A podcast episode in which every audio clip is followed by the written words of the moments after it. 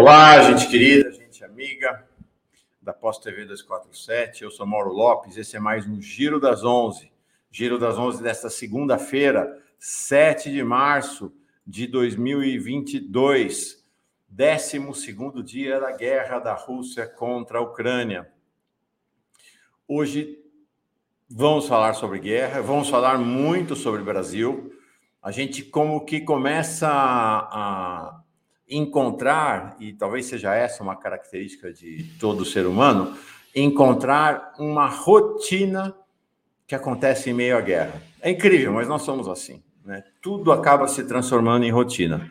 Então, o espaço para os temas propriamente nacionais, brasileiros, que estava desaparecido nos primeiros dias da guerra, começa a voltar. Já desde o final da semana passada, que os temas políticos, econômicos brasileiros começam a voltar, voltar à agenda das mídias e também das conversas, né, das cabeças, dos corações das pessoas. Então, nós vamos hoje né, dividir mais essa temática aqui entre nós.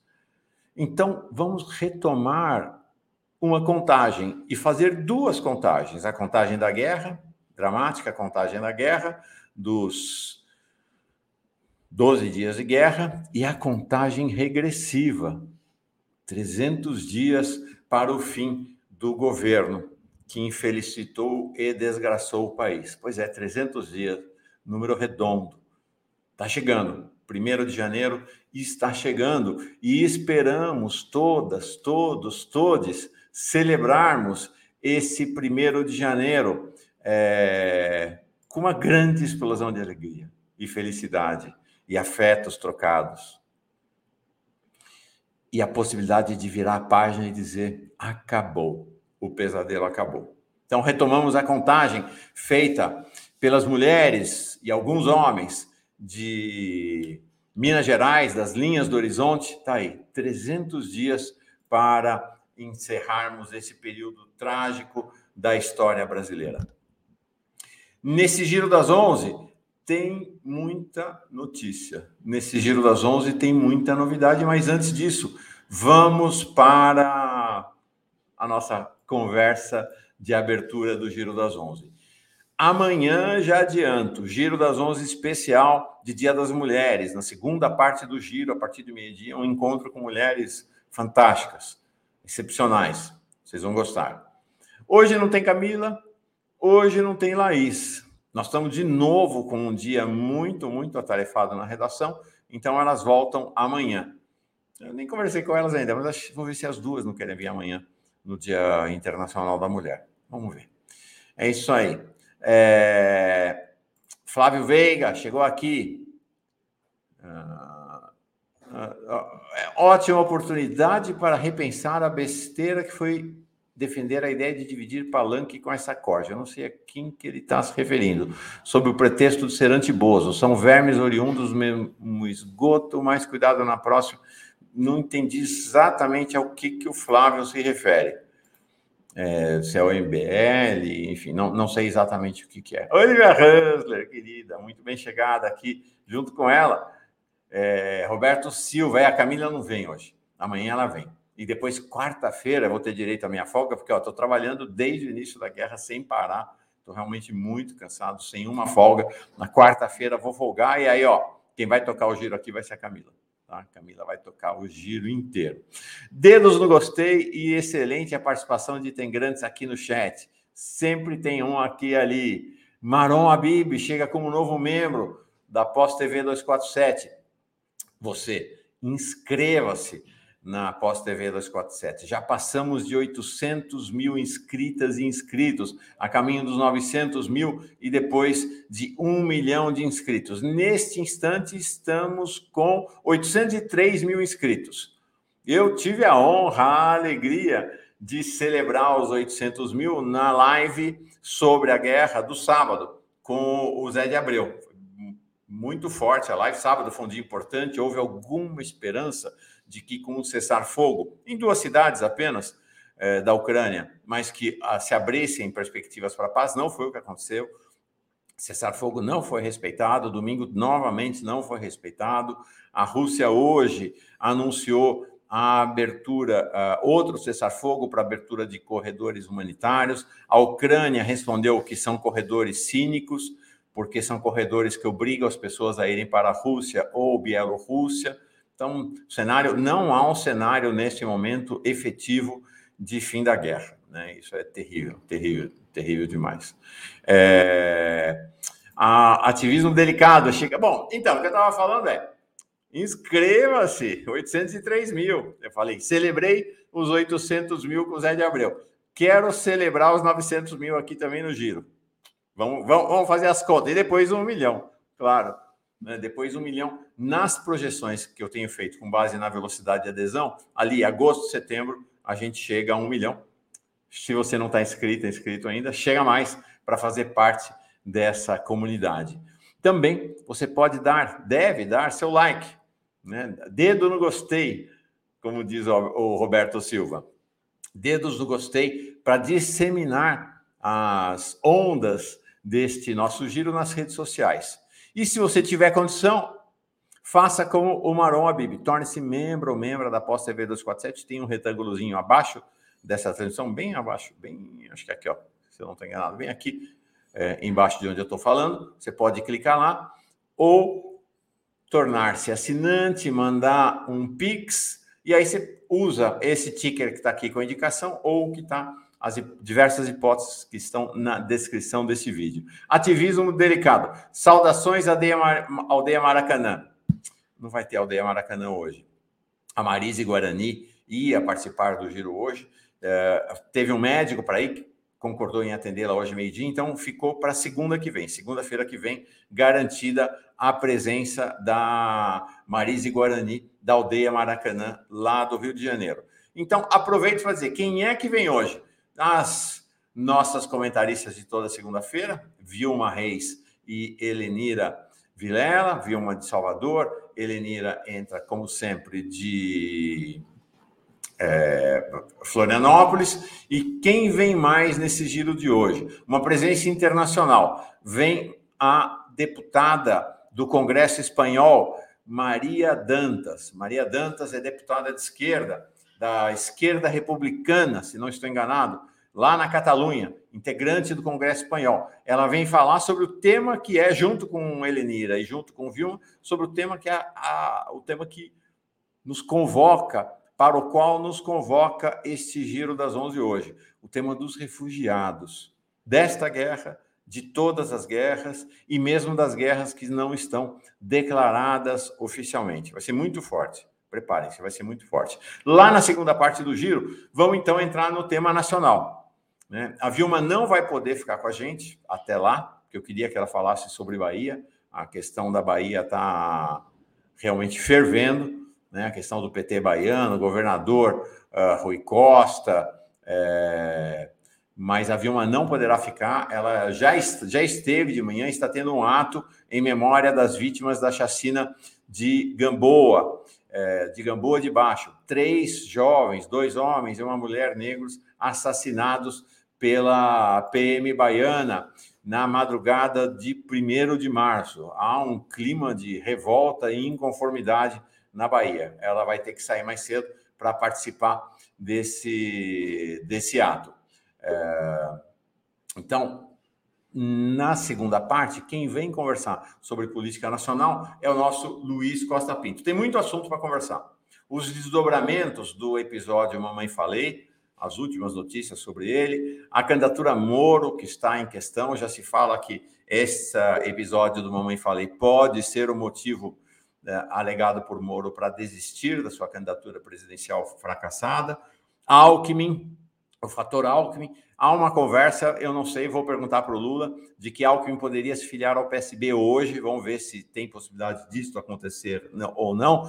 Bolsonaro, olha que impressionante essa coisa, Bolsonaro. Bolsonaro entrou hoje. Vamos lá.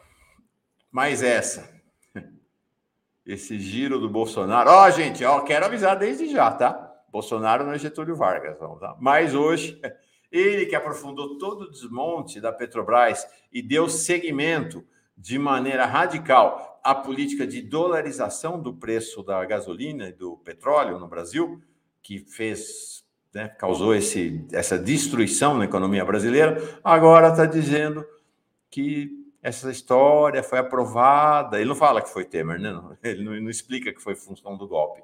Talvez tenha sido um erro, que talvez tenha que desdolarizar. Então, vamos ver esse movimento de Bolsonaro com Luiz Costa Pinto, a advertência de Luiz Nassif, que prevê um golpe, uma tentativa de golpe de Estado contra as eleições brasileiras, e aí finalmente vamos falar do caso baiano. Então já temos uma agenda nacional bem extensa para tratar com o Luiz Costa Pinto. Eu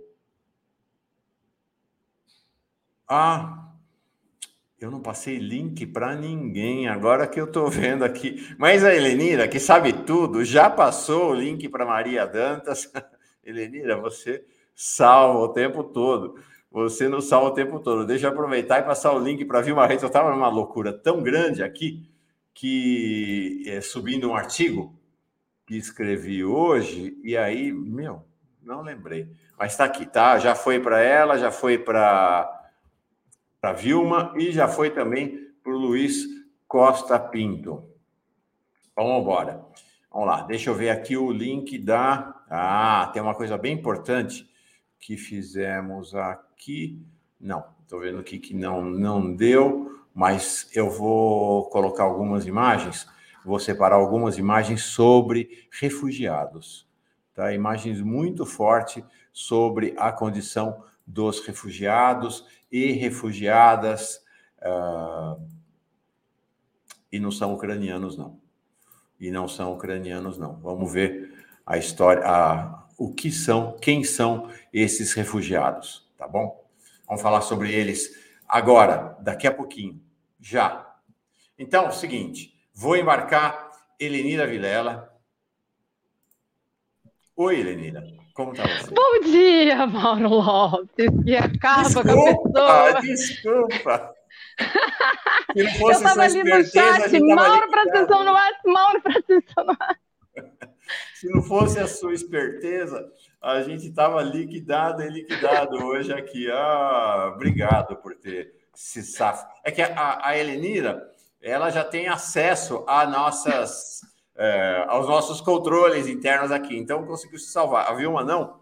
É, e aí eu. Mas já mandei o link para a Vilma. Já mandei o link para a Vilma.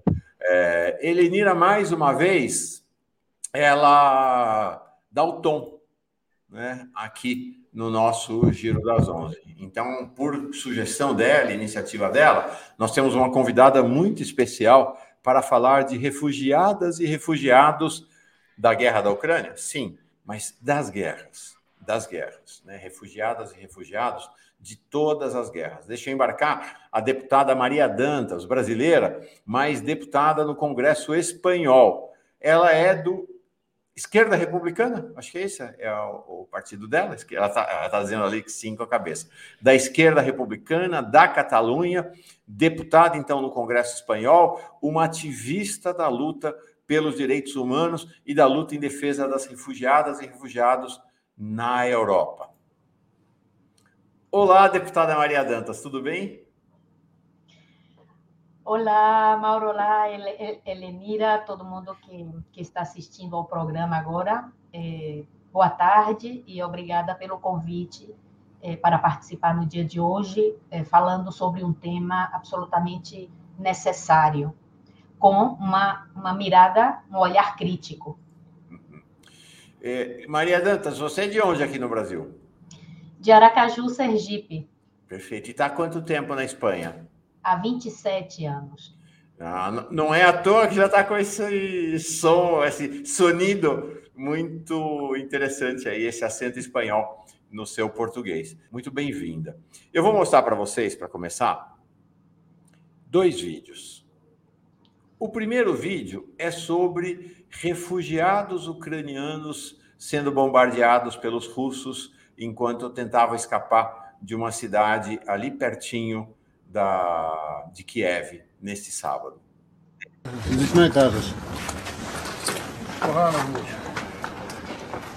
Дітей двохсотих вивозили, мирне населення. Money.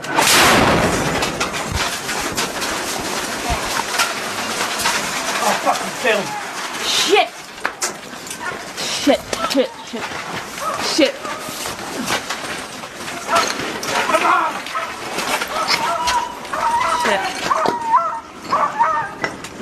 three, two, one. All right. Stay there. All right.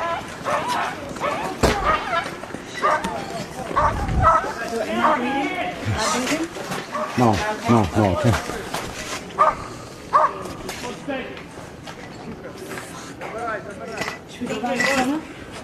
Come on, medic! Medic! Medic! Should we go to the corner or not? Chocante. Vocês veem uma mulher é, correspondente do New York Times falando inglês, né? Shit, merda. É, e aí vão os homens, e vocês veem no final do vídeo, homens gritando em desespero e impotência, porque duas mulheres e uma criança foram mortos por essa bomba russa. É, eu quero dizer para vocês o seguinte: esses que estão matando na Ucrânia são os mesmos que mataram no Vietnã. São os mesmos que mataram no Afeganistão. Por sinal, tanto Rússia quanto Estados Unidos mataram no Afeganistão. São os mesmos que matam nas guerras em todo o mundo. Vou mostrar agora outro vídeo impressionante que nos, nos foi enviado exatamente por Maria Dantas e chegou para nós pela generosidade da Elenira Vilera. Outro vídeo chocante, é, muito impactante, sobre refugiados. No caso, vai mostrar um refugiado que é símbolo da, do tratamento é, que os refugiados da, das Áfricas, de África, de vários países da África, recebem hoje na Europa. É, a Maria Dantas, na sequência, Elenira, se você é, concordar, ela entra descrevendo qual é a situação. Vou mostrar algumas fotos dessas refugiadas e refugiados na Espanha. Esta cena aconteceu em Melilla, não sei se falo, é esse, esse tá certo, Melilla, no sul da Espanha. Vejam que coisa impressionante, impressionante.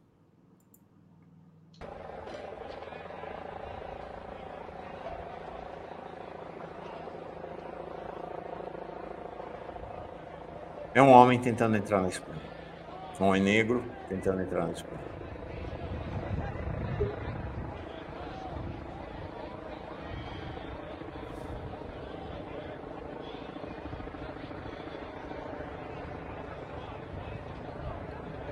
E vocês veem, policiais ali embaixo esperam por ele. Para recebê-lo? Na Espanha? Vocês verão.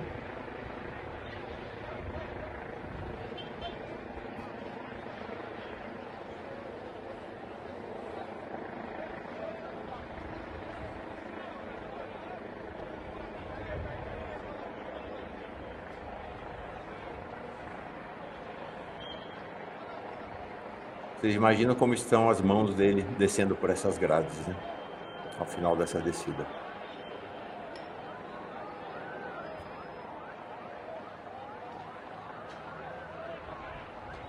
Tá lá a acolhida dele.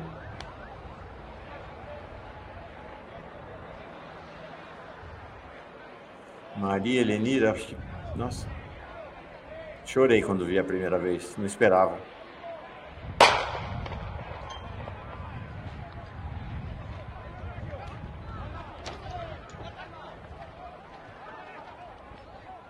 Sem palavras.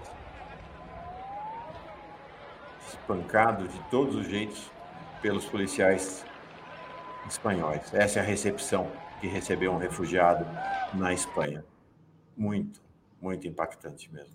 Deixa eu embarcar a nossa Vilma Reis. Ah, Vilma ainda não está aqui. Maria, como eu te disse, chorei quando vi esse vídeo aí que você enviou para a Elenira e ela para mim, para a gente assistir juntos ainda. Conta. Ah, tá aqui a Vilma. Ô, Vilma. Irmã, que cenas, né? Não sei se você viu os dois vídeos, né? O da, dos refugiados ucranianos, agora esse. Muito bem chegada, viu, Vilma? Tá? Nós vamos falar dos refugiados baianos também. Nós vamos falar também dos refugiados e refugiadas baianos mais tarde, lá da Gamboa de Baixo. Nós vamos falar deles também. Maria, conta para nós o que, que acontece na Espanha. Bom, é, é, o vídeo é, é, terrível, como vocês podem, podem comprovar, como você disse que teve, que você chorou, inclusive, né? Muitas também choramos, mas essa é uma é a cotidianidade das fronteiras aqui da, da Europa e a pior de todas e, e a mais mortífera é a fronteira sul da Europa, que é a Espanha. É, quando eu falo mortífera, eu estou falando desde o mar, Oceano Atlântico, nas Ilhas Canárias, outro, outro mar, o Mar Mediterrâneo. Então, são as fronteiras mais mortíferas é, da Europa. E também em terra, porque pessoas morrem quando tentam ultrapassar a fronteira da, do continente africano para a Europa. É importante também contextualizar, é, se as pessoas não estão assim, não sabem muito do tema, a Espanha também temos para falar sobre isso, a gente tem que falar sobre colonialidade, a gente tem que falar sobre esse, esse, essas, esses espaços no continente africano que ainda pertencem ao, ao, à Europa, nesse caso, ao Estado espanhol. A Espanha possui dois territórios, duas cidades no continente africano. Uma é Ceuta e outra é Melilla. Ceuta está dentro, Ceuta e Melilla estão dentro de algo maior que se chama é, é, Marrocos. É, mas são da Espanha. Então, é uma coisa louca. Você sai da cidade de Nador, que está no Marrocos, tem uh, várias portas. A porta principal se chama Beniansar. Então, você atravessa a porta, se você é branquinho, europeu, você entrega o seu passaporte, se você estiver no Marrocos, e você passa normalmente. Se você é, não tem a nacionalidade comunitária, nesse caso da União Europeia, você não pode entrar assim com tanta facilidade. Por, por isso, as pessoas fazem de tudo para poder entrar na, na Europa via essa fronteira. Nesse caso, essas pessoas entraram por outra porta que se chama a porta do bairro Barriotino, do bairro chinês, que são diversas portas que tem nessa fronteira. Essa fronteira é composta por diversas cercas de mais de seis metros de altura. No final da cerca existe o que nós chamamos aqui de concertinas, que são navalhas, como arame farpado e cheio, cheio de navalhas. Essas pessoas, quando conseguem entrar no solo espanhol, elas estão absolutamente dilaceradas. Existem fotos realmente que eu não colocaria aqui, é, com, em respeito a essas pessoas é, que elas, elas chegam realmente dilaceradas com essas navalhas e quando elas pisam território espanhol, elas são espancadas tanto pela Polícia Nacional Espanhola quanto pela Guarda Civil Espanhola. E mais, depois de serem espancadas, né, algumas que estão quase morrendo levam ah, para... Que é o, Maria, que é o caso desse homem aqui, né? Sim. Ele está lá, ele está passando Sim. por navalhas ali, não é? Justamente. Mas essa, essa cerca é uma das mais fáceis. Fáceis, imagine, tem mais de seis metros de altura. Mas tem outra parte e são várias cercas, uma paralela com a outra. E entre elas existem as navalhas. Então, a última, a parte espanhola, isso também é importante explicar, Europa é, exigiu que a Espanha, porque faz parte da União Europeia, tem que cumprir determinados é, acordos internacionais de direitos humanos. Então, a Europa exigiu à Espanha que retirasse essas navalhas na, na, cerca da Espanha, que fizesse a última cerca da Espanha. Até dois anos atrás, a Espanha tinha essas navalhas. Então, tiveram que tirar, foram obrigados pela União Europeia a tirar essas navalhas. Então, tiraram só o que foi, que foi que fizeram, como dizemos aqui, feita a lei, feita a trampa, né? É, pagaram a Marrocos porque cada ano a Espanha paga um absurdo a Marrocos. O último, último pagamento que fez a Espanha ao regime marroquino foi 320 milhões de euros para externalizar o controle de fronteiras. Isso é importante dizer também. Aqui a Europa o que faz é externalizar as fronteiras para colocar a medalha de direitos humanos. Não, quem tem que matar os imigrantes é a Turquia, que nós fizemos um acordo pagando dinheiro. Quem tem que matar os imigrantes é o Marrocos, que a gente fez um acordo pagando dinheiro. A gente vai pagar também ao Senegal, a gente vai pagar também a Mali, a gente paga diversos países, né, milhões e milhões de euros para que esses países retenham a imigração e não entrem. Então, vocês podem imaginar que eu poderia estar aqui um dia inteiro falando da fronteira sul da Espanha, que é a minha pauta. Eu sou quase monotemática aqui no Congresso, fazendo, levando essa pauta aqui no Congresso. Essas pessoas, minha gente, essas pessoas é, que tentaram entrar, foram mais de 3 mil pessoas, agora na quinta-feira passada, tentaram entrar por essa via. Infelizmente, essa via é a única via que eles conseguem, essa ou se arriscar com um barco feito à mão, que se chama pateira, e outro que se chama caiuco, no Mediterrâneo ou no Oceano Atlântico. Tem mortes, mortes, milhares de mortes cada ano, inclusive mortes que não conseguimos contabilizar, não conseguimos contabilizar as mortes no mar, mas as mortes na fronteira sim que conseguimos contabilizar. Faço uma observação que em 2015 a Guarda Civil espanhola matou, atirou, disparou com arma a 15 pessoas que tentavam entrar no território espanhol nadando pela praia de Tarajal, em Ceuta, nesse outro, nessa outra cidade espanhola, cidade Fortaleza, que tem Melilla, que são essas imagens que você mostrou agora, e tem Ceuta, que é a outra cidade espanhola no território africano, na parte setentrional. Então, em Ceuta, as pessoas tentam entrar normalmente por, ou nadando, quando já não, não podem mais, ou com barco, ou também pulando a cerca. Não sei se vocês se lembram que no ano passado, no começo do ano passado, mais de 8 mil pessoas tentaram e conseguiram entrar na Espanha por Ceuta. Foram imagens terríveis de polícia batendo em crianças, devolvendo crianças de 12 anos. Enfim, essas pessoas, eu vou tentar contextualizar em dois minutos quem são essas pessoas. Uhum. Quem são esses refugiados que não são considerados refugiados pela União Europeia, pela Espanha? São pessoas. E, e, e de onde eles vêm, Maria? Aí eu vou. São pessoas que ficam, essas pessoas que estão aí, elas, muitas delas estão, delas estão uh, migrando há anos.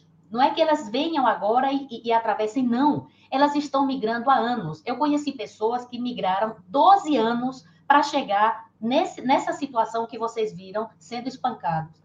Porque saem da Nigéria, passam por conflitos, saem de Mali, passam por conflitos, Burkina Faso, Guiné-Conakry, Senegal, passam por uma, uma, uma série de conflitos e uma série. Tem pessoas que são escravizadas no continente africano por exércitos do continente africano que são escravizadas. Eu estou dizendo isso não é por ler que também, mas por ter tido contato durante toda a minha vida com essas pessoas. Somos muitas aqui que fazemos esse trabalho voluntário. Pessoas que foram escravizadas por exércitos, por milícias na África, ok? É, para conseguir passar e ultrapassando as fronteiras até chegar num país que possa fazer essa entrada ou pelo mar ou pela, pela fronteira com Ceuta e Melilla, e os, as crianças, os jovens e adolescentes fazem algo terrível, que como não conseguem, como são pequenos e não conseguem pular a cerca, eles são os famosos, tristemente chamados de polizones, que são aqueles, aquelas crianças que entram nos, na, na parte é, de baixo do, dos caminhões são e, e, passam e viajam para conseguir entrar na Espanha. São aquelas crianças que entram no motor dos navios que fazem é, é, é, a, África, Europa. Ou seja, é algo realmente terrível que não se fala. Tem muitos amigos meus do Brasil que não sabem que existe essa situação. Essas pessoas que conseguiram, que tentaram passar, foram mais de 3.800 conseguiram entrar é, são pessoas que vêm de vários países é, da África, ok? Da África Negra, o que nós dizemos aqui da África Negra. Então, o último ponto que essas pessoas encontram no Marrocos, nessa cidade específica que se chama Nador, é o Monte Gurugu.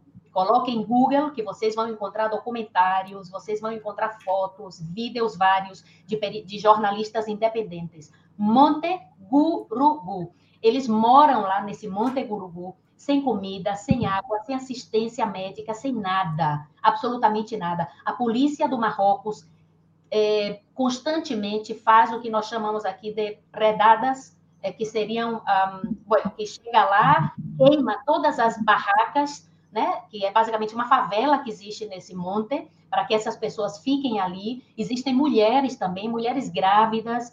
Eu passei para Helenira, um, eu passei para Helenira um vídeo da, da, da, sobre mulheres que também que estão no Monte Gurugu. Então aí são pessoas de vários países da África que ficam nesse Monte Gurugu, desde o Monte Gurugu do, do, do, do, da, do topo do monte dá para você ver a Europa, dá para você ver, ou seja, é muito curtinho que existe. O, o mar Mediterrâneo é um, é um lago para o, o Oceano Atlântico. Então, quando chega um momento que eles consideram um momento ideal, ok? Eles vão coletivamente e fazem essa, essa, essa ação que é pular a cerca. Quando eles vão pular a cerca, minha gente, eles já sabem que muitos não vão conseguir, alguns vão morrer, muitos vão ser espancados e a maioria vai ser devolvida a, a, ao Marrocos. E aqui eu falo de outro tema, que é importantíssimo também saber.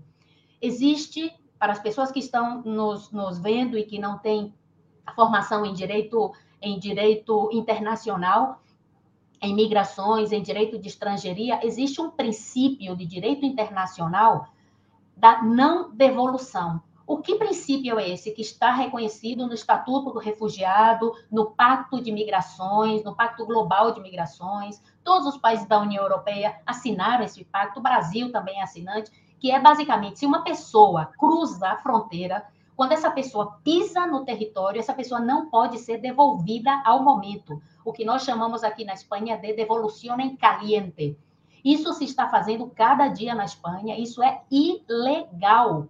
Isso fere o direito internacional. Porque primeiro o que você tem que fazer, o que as autoridades têm que fazer quando as pessoas entram no território, é saber se essa pessoa é sujeito passivo de solicitar proteção internacional. É, é decir, é, é, quer dizer, se essa pessoa está perseguida pela guerra, se essa pessoa está perseguida pela sua religião, pela sua crença, pela sua orientação sexual, pela sua identidade de gênero, pela, ou seja, se essa pessoa é uma pessoa que pode legalmente solicitar proteção internacional e aqui não se está fazendo, por quê? Aí eu vou dizer é, a, a, a, a, resposta, vou dizer a resposta que é a resposta correta. Eu não vou estar aqui, como nós dizemos em castelhano, dorando la píldora. Eu não vou ficar aqui dizendo coisas para que a, branquitude europeia queira escutar. Não consideram essas pessoas refugiadas porque são pessoas negras. Porque consideram essas pessoas sub-humanas. Porque essas pessoas são negras, porque essas pessoas vêm do continente africano.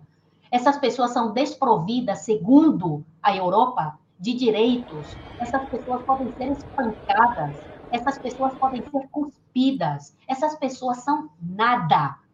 Nada, absolutamente nada. É importante também dizer, é, queridos e queridas que estão, estão vendo agora esse, esse programa, que eu agradeço muito, inclusive eu estou falando com bastante indignação, é, que é que as leis, elas existem. Elas existem. E não são leis ruins, são leis de proteção são leis que protegem os direitos humanos, os direitos fundamentais, os direitos econômicos, sociais, culturais, meioambientais. O problema é que essas leis são aplicadas de acordo com a melanina da pessoa, de acordo com o que coloca no passaporte da pessoa, a nacionalidade, de acordo com a crença dessa pessoa, de acordo com a região do mundo de onde essas pessoas vêm. Então, aqui, na quinta-feira passada, enquanto nós estávamos no Congresso, estava falando o presidente eh, da Espanha, estava falando né, da acolhida maravilhosa que a Europa vai fazer do, dos refugiados e das refugiadas da Ucrânia, que é importantíssimo dizer e frisar cada dia que sim, tem que acolher, tem que acolher os refugiados ucranianos. Por quê?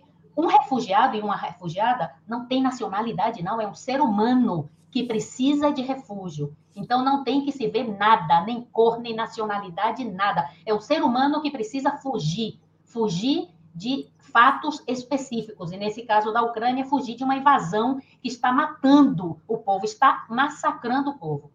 Enquanto nós estávamos aqui na quinta-feira passada falando, uh, escutando o presidente do governo falar desse, dessa uh, acolhida que fará, nesse mesmo momento estava tendo essas imagens, estavam tendo essas imagens terríveis, impactantes que vocês acabaram de ver. E aqui eu queria finalizar para dar para que vocês é, é, falem, né, para que nós debatamos, que é que ah, existe uma, uma, o que nós chamamos aqui de diretiva, que foi feita há 20 anos atrás pelo Parlamento Europeu e pelo Conselho Europeu, que são dois órgãos da União Europeia, há 20 anos fizeram uma diretiva europeia de proteção internacional temporária urgente. Meus companheiros e minhas companheiras, esta diretiva europeia jamais foi aplicada. Jamais, jamais. Há 20 anos, tivemos 6,6 milhões de pessoas refugiadas da Síria. Essa diretiva não foi aplicada. Tivemos as pessoas do Afeganistão refugiadas. Essa diretiva não foi aplicada. Somália, Eritreia, Iêmen, muitas pessoas refugiadas, milhões de pessoas refugiadas, refugiadas de conflitos bélicos, inclusive. E essa diretiva europeia jamais foi aplicada. Por quê? Porque nunca houve a, a necessidade de acordo com os políticos de aplicar essa diretiva europeia. Houve o conflito da Ucrânia, em três dias, um, dois, três dias, a Europa já estava falando de aplicar a Diretiva Europeia de Proteção Internacional Temporal para as pessoas refugiadas da Ucrânia. E já para acabar mesmo, Mauro, a última notícia, que já é já para ratificar mesmo a racistada terrível que existe aqui nessa Europa, entendeu? É que essa diretiva europeia ela vai ser aplicada somente para as pessoas ucranianas. Quer dizer, as pessoas as, as pessoas estrangeiras que moravam na Ucrânia e tiveram que sair do país, que ademais esse é outro tema que a gente tem que tratar aqui, que as pessoas negras, as pessoas racializadas foram barradas de entrar nos, nos ônibus, de entrar nos trens. Eu tenho pessoas, eu conversei com pessoas que foram barradas. Nós mostramos o vídeo aqui no Giro já, mostramos vídeo. Foram barradas.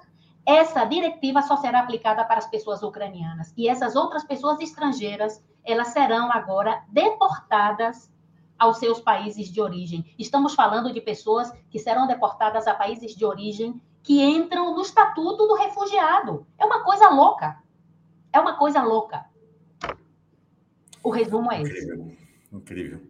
Maria, as pessoas, deixa eu registrar, uh, antes de passar a palavra, que a luta das mulheres, a luta dos povos é internacional. Então, nós temos a Maria Dantas, uma sergipana, deputada no Congresso Espanhol, e ela vem conversar com a gente. E atrás dela tem a bandeira LGBTQIA, tem lá a placa de Marielle Franco. Embaixo, Vilma, não sei se você viu ali na cadeira, ali embaixo, a, a, a bandeira. Acho que ela deve ser uma camiseta da Coalizão Negra por Direitos. E todo mundo perguntando, e eu pergunto para você, e essa bandeira aí com um círculo no centro? É a bandeira é... do povo cigano. Ah, é, algumas pessoas disseram aqui. Mais, mais ancestral que existe nessa Europa é o racismo contra o povo cigano, milenário esse racismo. Legal. Aqui nós tivemos recentemente um, uma verdade, um verdadeiro massacre de ciganos na Bahia. Nós tivemos mais de um giro aqui sobre esse massacre aqui, é, com várias mortes de ciganos. Helenira, é, você já me avisou, a Maria uh, tem que sair daqui a pouquinho, que ela tem sessão do Congresso. Então, Maria, eu vou passar a palavra para a Vilma. Se você precisar sair, dá um tchauzinho e vai, vai para a sua função. E a Vilma também tem que sair, porque ela está indo, uh, ela já esteve lá e vai voltar. Deixa eu colocar aqui na tela para um, um ato muito, muito importante que acontece hoje em. Uh, estou fazendo errado aqui, que acontece hoje em Salvador. Ah, Ô, Mauro, desculpa Oi. te interromper, mas eu acho melhor a gente já liberar a Maria, porque ela tinha uma comissão que começava três e meia da Espanha, que já são 15 para as quatro. Então, Pô. e aí, assim, agradecer muito, agradecer o Portal do Zacat, que é quem me fez conhecer a Maria, né? Mas eu acho que a gente libera ela e daí toca o programa. É, Maria, Tá liberado então, querida. Foi maravilhosa a tua presença aqui. Quero dizer desde já que você está escalada para ser para ser a nossa correspondente aí na Catalunha, aqui no Giro das Onze, sempre que você quiser, sempre que precisar, tá? Venha. Tua fala é muito forte, muito relevante e nos toca a todas, todos nós, tenho certeza, tá bom? Eu agradeço muito. É uma pena, Vilma, que eu não vou poder escutar você agora que sair aqui urgente para entrar numa comissão e, ademais, essa Licença, comissão... muito obrigada por sua obrigada. luta, sua fala potente, o compromisso político. Obrigada muito. E agora essa comissão é muito importante porque eu vou levar uma iniciativa parlamentar justamente para que essas pessoas que conseguiram entrar e que foram levadas ao centro é, de estrangeiro, centro temporário de estrangeiros, ok? Que essas algumas pessoas conseguiram entrar, menos de 100. Então eu vou entrar essa iniciativa hoje, vou falar daqui a pouco, para que essas pessoas sejam é, é, trazidas à, à península a península e que sejam, de alguma forma, regularizadas a situação dessas pessoas. Então, eu, eu preciso sair, peço desculpa por, por sair, mas é para trabalhar e fazer algo realmente muito importante. Muito obrigada, Desacato. Vocês são necessárias. Desacato é realmente necessário. Um beijo, Alenira. Um beijo, Mauro. Um beijo. Beijo, obrigado. Não se desculpe, foi ótimo você ter vindo. Até a próxima. Até a próxima a Maria fez referência ao desacato, que é a. Gente, essa Helenira, Vilma, é uma estrela, né? Multi, é, por aí, por todo canto. O desacato é um importante portal e canal do YouTube de Santa Catarina. E a Helenira atua lá como comentarista, eventualmente até como âncora, e a gente tem uma super parceria entre o Desacato e, e o Giro das Onze, a Pós TV 247. É isso, né, Lenira?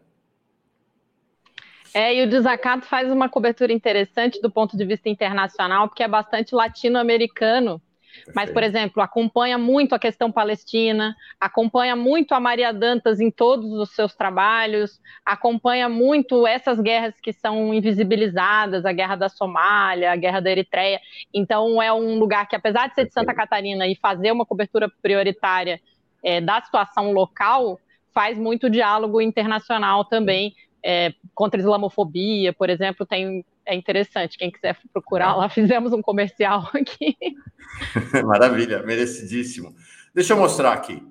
É, dia 1 de março, três jovens, dois jovens negros e uma jovem negra, é, essa jovem negra, inclusive com deficiência mental, foram assassinados pela Polícia Militar Baiana, lá no, na Gamboa de Baixo.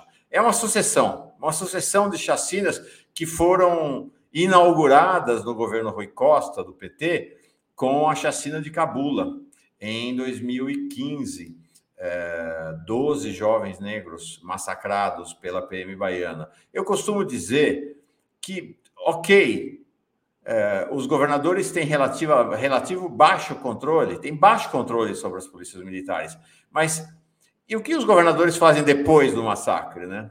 E o governador Rui Costa celebrou o massacre do Cabula naquele momento, e a Vilma vai poder nos dizer, inclusive, se ele fez algo em relação a este massacre da Gamboa de Baixo, que aconteceu agora, dia 1 de março. A Vilma está vindo aqui também, da mesma maneira como a Maria, são as urgências né, dos povos e do povo brasileiro. Ela vai sair daqui a pouquinho para ir ao ato em memória das vítimas da chacina de Gamboa de Baixo. Tem um ato acontecendo agora, a partir de meio-dia, e depois, às 5 horas, um ato ecumênico também. Vilma, conta para nós o que acontece aí.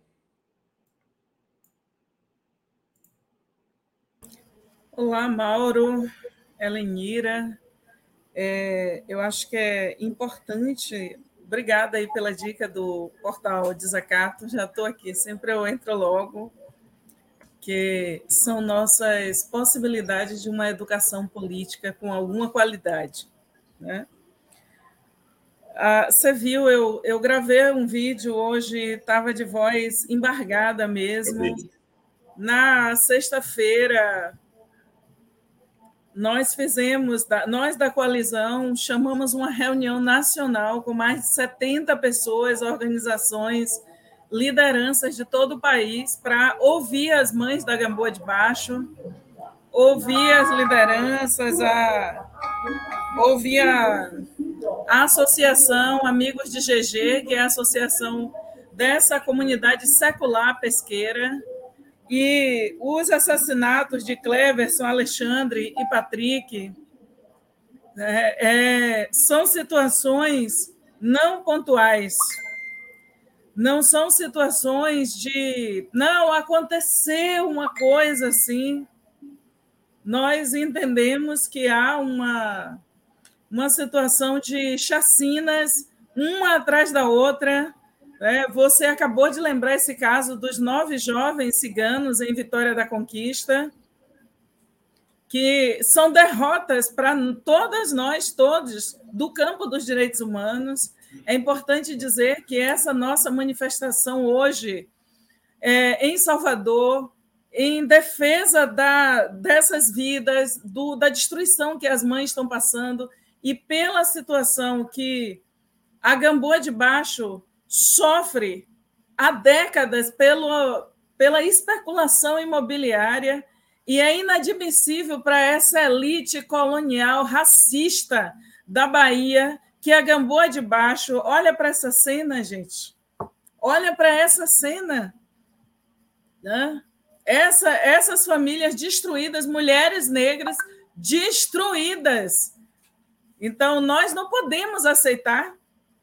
E é muito importante que o governador da Bahia venha público venha público, porque você perguntou, Mauro, o governo da Bahia ainda não veio a público, não deu uma palavra sobre essa situação do dia 1 de março. Não dei uma palavra. Não tem nada. As pessoas não merecem nenhuma, nenhum gesto. Então, é vergonhoso, é, não tem nada a ver com esquerda, com campo de direitos humanos é uma distorção absoluta e nós entendemos que esse, esse caso nos leva para um caminho. Nós apresentamos uma proposta importante. Olha para essa cena, é na Avenida do Contorno, é, em cima, essa comunidade. Foi construída uma avenida em cima dessa comunidade, em frente à Baía de Todos os Santos. Né? é disjunto dos super ricos, né? dos super artistas que moram nos seus mega prédios e que também não tem uma palavra a dar sobre o que aconteceu na Gamboa de Baixo. Então, nós estamos revoltadas com esse caso. Né? E ouvir aquelas mulheres na sexta-feira na reunião da coalizão foi de nos, sabe, foi muita dor e nós precisamos dizer três coisas aqui, Mauro, que eu acho fundamental e que a gente levantou na reunião da coalizão. Primeira coisa, o governo da Bahia tem que ter coragem de colocar as câmeras nas fardas dos policiais. É urgente. Olha, ele não teve direito de envelhecer, Mauro e Helenira. Né? Viu um menino lindo, Alexandre dos Santos, 20 anos de idade. 20 anos de idade, a mãe dele está destruída, a família dele está acabada. A, sabe, a comunidade da Gamboa de Baixo é uma, uma comunidade de paz, de cultura, de memória secular. Então, é muito difícil, muito difícil para nós. E assim, nós exigimos que o governo da Bahia coloque câmeras não tem mais como adiar essa situação. A redução dos, é, dos abusos, dos assassinatos com a polícia de São Paulo é de 87%. Então, a gente quer imitar propostas de segurança pública só quando é para desgraçar com o povo? Não pode ser. A outra questão é muito importante. O Ministério Público tem a atribuição institucional de fazer o controle externo da atividade policial. O Ministério Público tem que se colocar e nós exigimos exigimos a constituição de uma é, de uma investigação fora dos modos operandi nas mãos dos delegados que não têm nenhum respeito pela população negra nessa cidade, nesse estado. Nenhum respeito. A gente está falando de 96% de não resposta pelos assassinatos. É essa a estatística da Bahia. Sim, 96% desses milhares que morrem não têm direito a nenhuma resposta. Isso não é um serviço público. E se a polícia não se sente um serviço público, mais do que nunca a gente acaba-se, acabe-se a militarização. Fim dessa política punitivista, covarde, racista. A gente não suporta mais, Elenira, a dor das mulheres de ir para o cemitério em todo o Brasil enterrar seus filhos. Como que alguém pode ter vida depois de enterrar seus filhos? Como? Como é possível seguir a vida depois de enterrar um ogã às 17 horas? Eu sou uma mulher de candomblé. Um desses jovens era ogã de um terreiro no território do Calabá, Alto das Pombas. Aí a Lorixá participou da reunião da coalizão e terá um ato religioso, assim como no filme M8 de Jefferson D, né, que no final, olha o spoiler, né, aquelas mães elas deram um enterro coletivo do enterro que elas nunca puderam dar aos seus filhos, para que eles fossem embora. Hoje à tarde, 17 horas, haverá uma cerimônia dessa na Gamboa de Baixo. Porque um jovem do candomblé, entre esses três jovens, tava, ele foi assassinado dessa forma, né? E a gente está levantando essas questões porque nós entendemos que não apenas a Gamboa de Baixo, que é muito importante, todas as comunidades têm direito a uma resposta institucional, senão isso se traduz em covardia. Não ter uma postura sobre isso e não ter uma resposta institucional quer dizer que se concorda com essa ação policial. Isso realmente a gente não suporta. Isso é inaceitável. É urgente. O governo da Bahia tem que colocar as câmeras. Precisa colocar. Eu eu penso que é importante, Mauro, se da, a, o 247 colocar é, nas, suas, nas suas chamadas esse cartaz, esse card do, do ato da Gamboa, da gente dar destaque para essa situação. Nós não suportamos mais, no Brasil inteiro, são a cada 23 minutos, enquanto a gente estiver aqui fazendo o giro, são muitas pessoas abatidas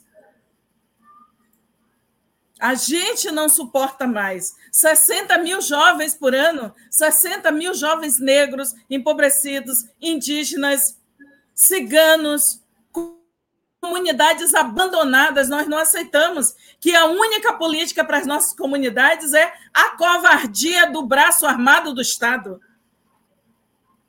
Então você tem um serviço, um, um serviço público em que da gestão pública não se pensa nenhuma forma de inserção da juventude negra, das juventudes indígenas e ciganas, quilombolas, da, da pesca artesanal.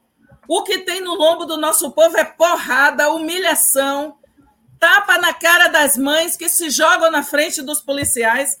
A gente tem, desde o dia primeiro, a polícia mentindo na televisão sobre a Gamboa de Baixo.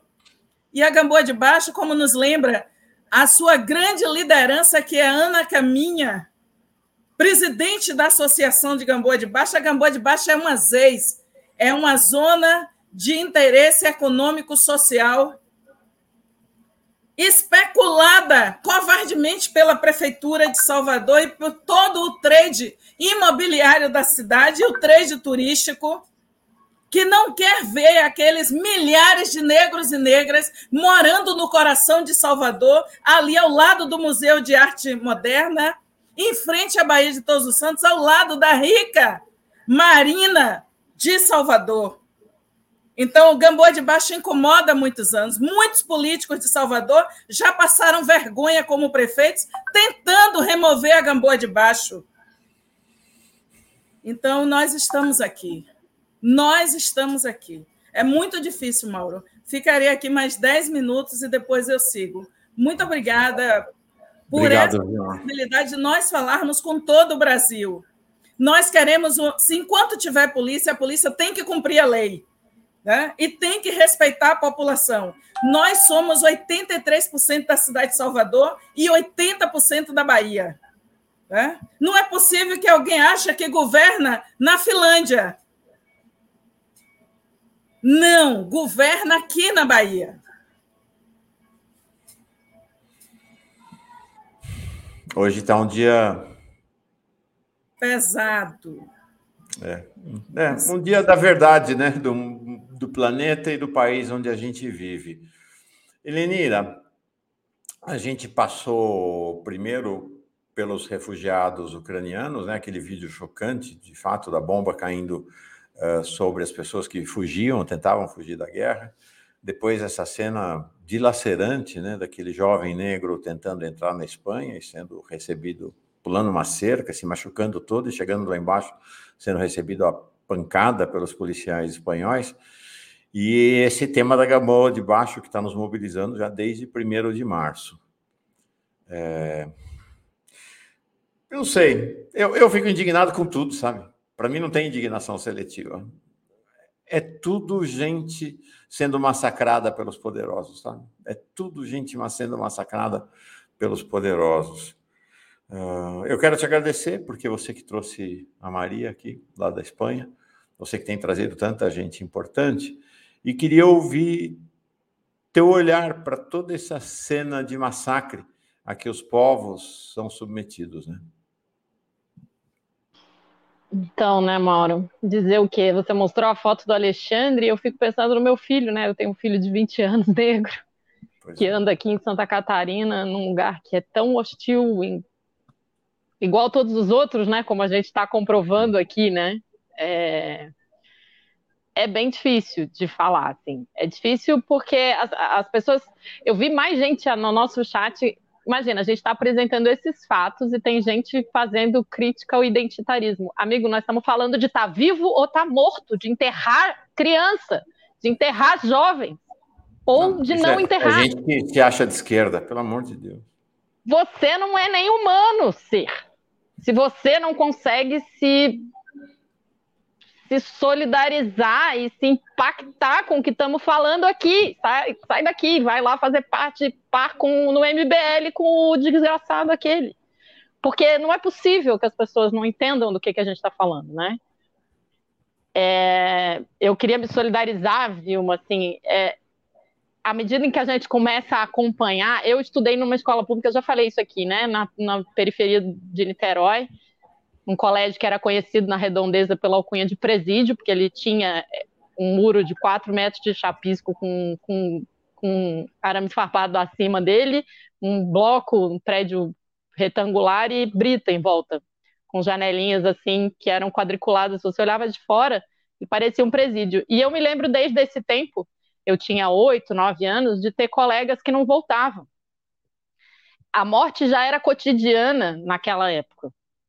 De, eu tinha colega que era aviãozinho do tráfico, colega que trabalhava em mercado, todas as meninas trabalhavam. Eu tinha oito, nove anos, prestem atenção, oito, nove anos, numa favela do Rio de Janeiro. E já tinha essas notícias de o irmão do fulaninho foi assassinado, a irmã, o primo. Quando eu dei aula na periferia aqui de Florianópolis, eu dava aula num colégio público na costeira do Pirajubaé, num colégio estadual, noturno. Não passava 15 dias sem a gente ter uma notícia de um assassinato. Então, quando a gente fala disso, a gente não está falando de uma coisa abstrata, a gente não está falando. A gente está falando da coisa mais concreta que há. E aí, é, a minha solidariedade com a Vilma com todo com toda a comunidade da Gamboa de Baixo, com toda a comunidade negra do mundo, né? Porque? E o que a gente percebe é que eu tenho, eu tenho me repetido e tenho escrito todo santo dia o tal do socialismo ou barbárie. E a verdade verdadeira é que a barbárie não está no filme distópico de Hollywood num futuro distante a barbárie é cotidiana para metade, pelo menos metade da população do mundo. A gente está falando de 3,5 bilhões de pessoas passando fome, vivendo no meio da guerra, sendo assassinado, convivendo com violência. As mulheres fazem, são a maior parte desses quase 4 bilhões de pessoas.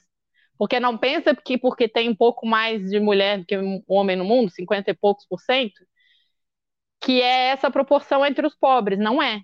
A proporção entre os pobres é de 60%, 70% das mulheres que vivem na barbárie no mundo. Crianças. O Brasil tem 20 milhões de pessoas passando fome, metade da Ucrânia passa fome no Brasil. O equivalente a metade da população da Ucrânia passa fome no Brasil hoje.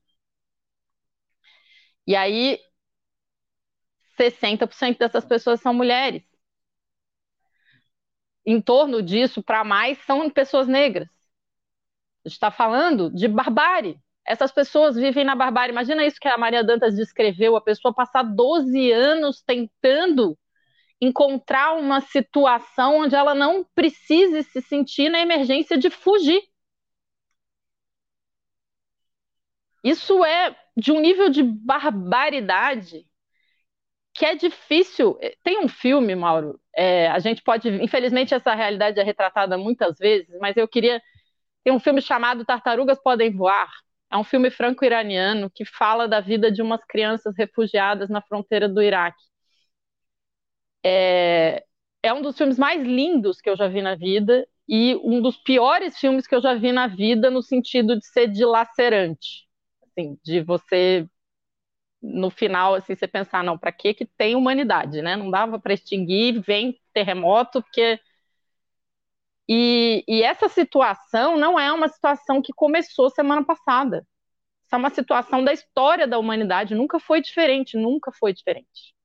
Só que é diferente para determinadas pessoas, é diferente para as mulheres do que para os homens, é diferente para as pessoas negras e para os árabes do que para os brancos europeus.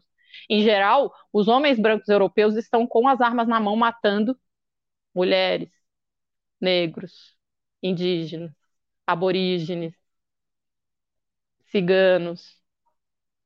E aí é muito duro. É muito duro porque assim a gente não pode. E é por isso que assim, socialismo ou barbárie, porque a barbárie está aí. A barbárie não, não é no futuro. Não é vai ter no futuro barbárie. Não, a barbárie existe. Ela está escondida em alguns cantos. De vez em quando ela flora, e acho que é muito importante, e aí, nesse sentido, te agradeço muito, assim, que a gente consegue ser um desses lugares onde ela flora, porque ela precisa florar, porque o que a gente não vê, a gente não sente, né? E, e, e o racismo, por exemplo, do jornalismo europeu, o cara falar com todas as letras mais gente, agora não são os árabes afegãos que estão tomando tiro, são gente loura, de olho azul, que tem casa e carro o cara falar isso, dizendo que está escolhendo as palavras. Imagina o que, que ele diria se não tivesse escolhendo as palavras. O que, que ele diria se não tivesse escolhendo as palavras? Porque ele está dizendo, eu acho mais importante, porque quem está tomando tiro agora é uma pessoa branca. Porque quando era um árabe eu não dava importância. Ele diz isso com todas as letras. Ao vivo, na TV, um jornalista formado na Europa. Então, enfim, é, minha solidariedade, acho que sim, Rui Costa tem que responder por isso. O Ministério Público da Bahia tem que responder por isso. É, tem que tomar atitudes. Essa atitude da Câmara é, é, a coisa mais flagrante que tem, né? Porque se, se, se cai 87% no momento em que um cara sabe que está sendo filmado, significa que ele sabe que estava cometendo crimes uhum. e só para de cometer crimes porque corre o risco de ser punido porque está sendo filmado. É isso aí. É isso aí. Resolveu resolveu o assunto. É, Vilma, você tem mais cinco minutinhos? Porque eu queria te ouvir sobre um tema e para ouvir você sobre esse tema, eu vou embarcar o Luiz Costa Pinto e aí depois ele e Elenira continuam com esse tema depois da sua saída, tá? É, Oi, Lula, como está você? Olá, Mauro, né? Bom dia, bom dia, Lenira, bom dia, Vilma, e bom dia essa comunidade aqui do Giro das Onze, que já é uma comunidade, né, Mauro? Já é, é verdade, já é. Está chegando num dia aqui puxado, né? Puxado, né? Essa, é um dia em que estamos com as vísceras do que há de pior na humanidade expostas aqui na primeira parte do giro, da, né, vindo da Espanha, da Ucrânia, de Salvador, de todo lugar. Mas, viu, antes de você sair, eu queria te escutar, e aí depois, a partir da sua reflexão, Lula e Elenira conversam um pouco sobre isso com a gente aqui, sobre a situação política da Bahia, mais especificamente sobre a situação política do PT da Bahia.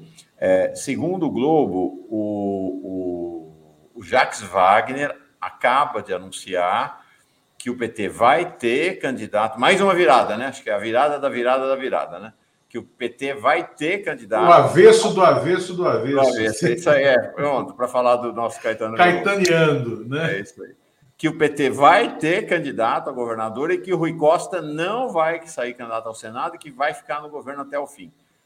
Vilma, como é que vocês aí, você é uma pré-candidata a deputada federal, é, qual o tamanho dessa crise aí do PT baiano, né? Que nessas últimas semanas a gente ficou muito chacoalhado, né, chacoalhadas por essa crise.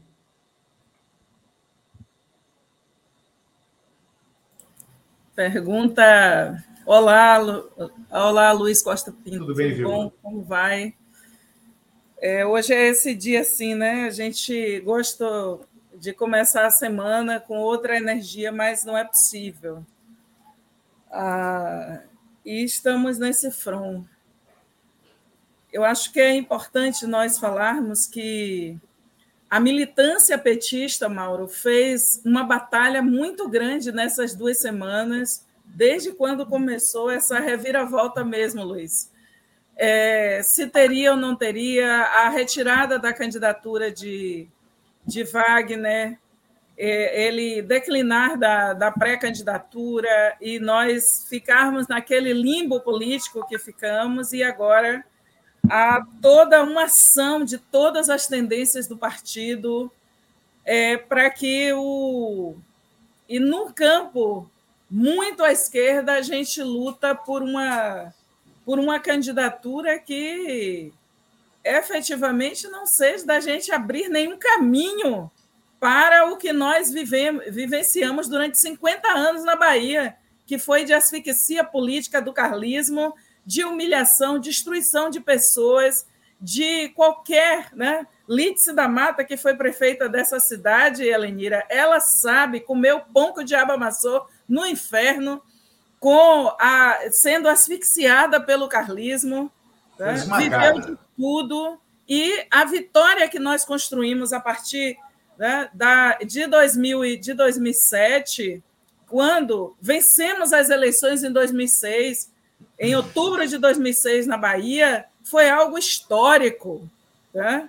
algo histórico e que não pode nós ficarmos em si em uma ou duas lideranças para tentar resolver uma questão num partido que tem instâncias decisórias. Né? Que essa que é a questão para nós as instâncias decisórias, né, que é fundamental. Então, eu peço desculpas aqui pelo telefone aqui, tá complicado, mas eu queria somente assim dizer que é um momento de concertação política, tem discussão desde o diretório municipal, dos setoriais, de cada zonal do PT. O, o PT da Bahia, no, no interior, né? e na capital está é, mobilizado nessas duas semanas e nós estamos conseguindo reverter algo que é sempre o que eu já debato aqui há um certo tempo, que é de nós ganharmos eleições e nós termos ali os partidos do centrão, né? Igual vampirizando a própria vitória do campo é, do campo das esquerdas e ali na vice-governadoria sempre ali junto, pegando os cargos do Senado, como Lídice da Mata foi desautorizada de ser senadora eleita. Né? Foi desautorizada, então são muitos, tem desmandos também, né? tem muito, e a gente é contra o partido focado no personalismo. Se um partido com a vida tão pujante como o PT não pode se submeter abrir mão das suas instâncias e passar a ser governado pelos mandatos. Pronto, falei, né, Luiz? Não pode ser governado pelos mandatos e pelas personalidades. O PT é uma organização política, programática e constituída por sua, por sua militância. Né? Então, e suas instâncias, elas têm força decisória. O seu congresso, o seu encontro tem força decisória. Então, foi, essa, foi esse manejo político que nós intensificamos nessas duas semanas para reverter o quadro que está aqui, estava aqui como dado. Não será dado, porque nós temos outras formas políticas. E o nosso modus operandi é outro. Então, essa possibilidade de fazer o debate ela é decisiva. E eu queria terminar aqui, sem misturar os temas, dizer que corajosamente, como depois do golpe e que a companheira, a companheira Dilma não pôde, junto com Luísa Bairros e outras, implementar o Juventude Negra Viva em todo o Brasil, todas as gestões do PT e as gestões à esquerda que construíram os governos Lula e Dilma têm que ter coragem de peitar a política do populismo penal e da matança de jovens negros no país. Nós precisamos dizer quem somos nós na segurança pública e na afirmação dos direitos humanos. É isso que Tamir Sampaio está fazendo aí no, na região metropolitana de São Paulo, ao pensar né, e jogar essa imaginação política administrativa petista para resolver problemas dessa gravidade que é a violência né? endêmica e a matança de, de jovens negros no país e a imposição de uma dor permanente às mães negras. Nós temos a tarefa política de resolver essa questão. Esse é o único Nobel que nós, nesse momento, queremos ganhar no mundo. Como é que a gente para de matar jovens negros no país? Como é que a gente para de dilacerar a vida indígena com a ocupação de nossos territórios? É um pouco isso. Vou seguir aqui, companheiros e companheiras. Muito obrigada. Bom, bons atos aí na Bahia, Vilma. Obrigado por tudo, viu? Siga, irmã. Vamos lá. Bom, tá aí. É... Eu não sei como é que tem gente que ainda acha que o racismo e o machismo, o patriarcalismo não são temas absolutamente centrais na luta de classe do Brasil. Um negócio assim. Depois desse episódio da Gamboa, depois do episódio desse Mamãe Falei, nós vamos tratar dele mais adiante. Depois é, do, é, do, drama dos refugiados, não dá para entender. Não, é, é, é, o que a, a Elenira falou, é um processo de desumanização. Eu só sinto dor daqueles que estão do meu lado, sabe? De quem joga no meu time. Né? Se joga em qualquer outro time, eu não sinto dor nenhuma, é terrível. Bom, queria ouvir vocês. Não era essa a ordem, mas eu acho que vão embarcar, então, engatar nosso trem na, no trem baiano, né? Eu queria começar, então, ouvindo vocês dois sobre a questão baiana. Depois temos tem uma agenda grande aqui, então vamos tentar fazer falas mais, mais curtas, que eu, eu não quero deixar de ouvir vocês sobre é, Mamãe Falei, sobre Alckmin, sobre Bolsonaro, agora dizendo que dolarização do petróleo é um erro. Tem vários temas aí que eu não quero deixar, encerrar esse giro sem ouvir ambos. Uh, Lula, você tem abordado o tema baiano já desde, acho que mais de 10 dias atrás. Como é que você olha mais essa reviravolta agora, e a partir até do olhar para a fala da, da Vilma? Né? Bom, é, Mauro, Elenira, e olha, e quem nos assiste, o, o PT da Bahia escolheu o caminho mais difícil. Não significa que é o caminho do insucesso, mas e foi um caminho corajoso. É o caminho mais difícil para vencer a eleição para governador do estado pela quinta vez consecutiva. Veja bem, é, o PT vem de dois governadores com oito anos de mandato, muito bem sucedidos, né? O PT construiu na Bahia uma história de afirmação política é, muito grande, muito dura e incompleta. Por tudo isso que a Vilma falou aqui e de maneira absolutamente legítima e autorizada, porque ela é uma personagem central nessa, nessa história. Ela e o que ela representa, né? ela sente essa dor das imperfeições desses já 16 anos, 15 anos, vai completar 16 agora, de mandatos do PT. Há imperfeições. E há uma obra por se completar. É, Jacques Wagner, candidato, se fosse ao governo da Bahia, seria uma eleição, seria uma campanha mais fácil dentro do conhecido e mais óbvia. Tudo apontava para isso, né? Era o que estava claro. Eu acho, assim, no, no, no profundo da alma, do espírito político dele, ele sabe que não pode se acomodar diante dessa realidade. Um novo mandato do Jacques Wagner, o que significaria?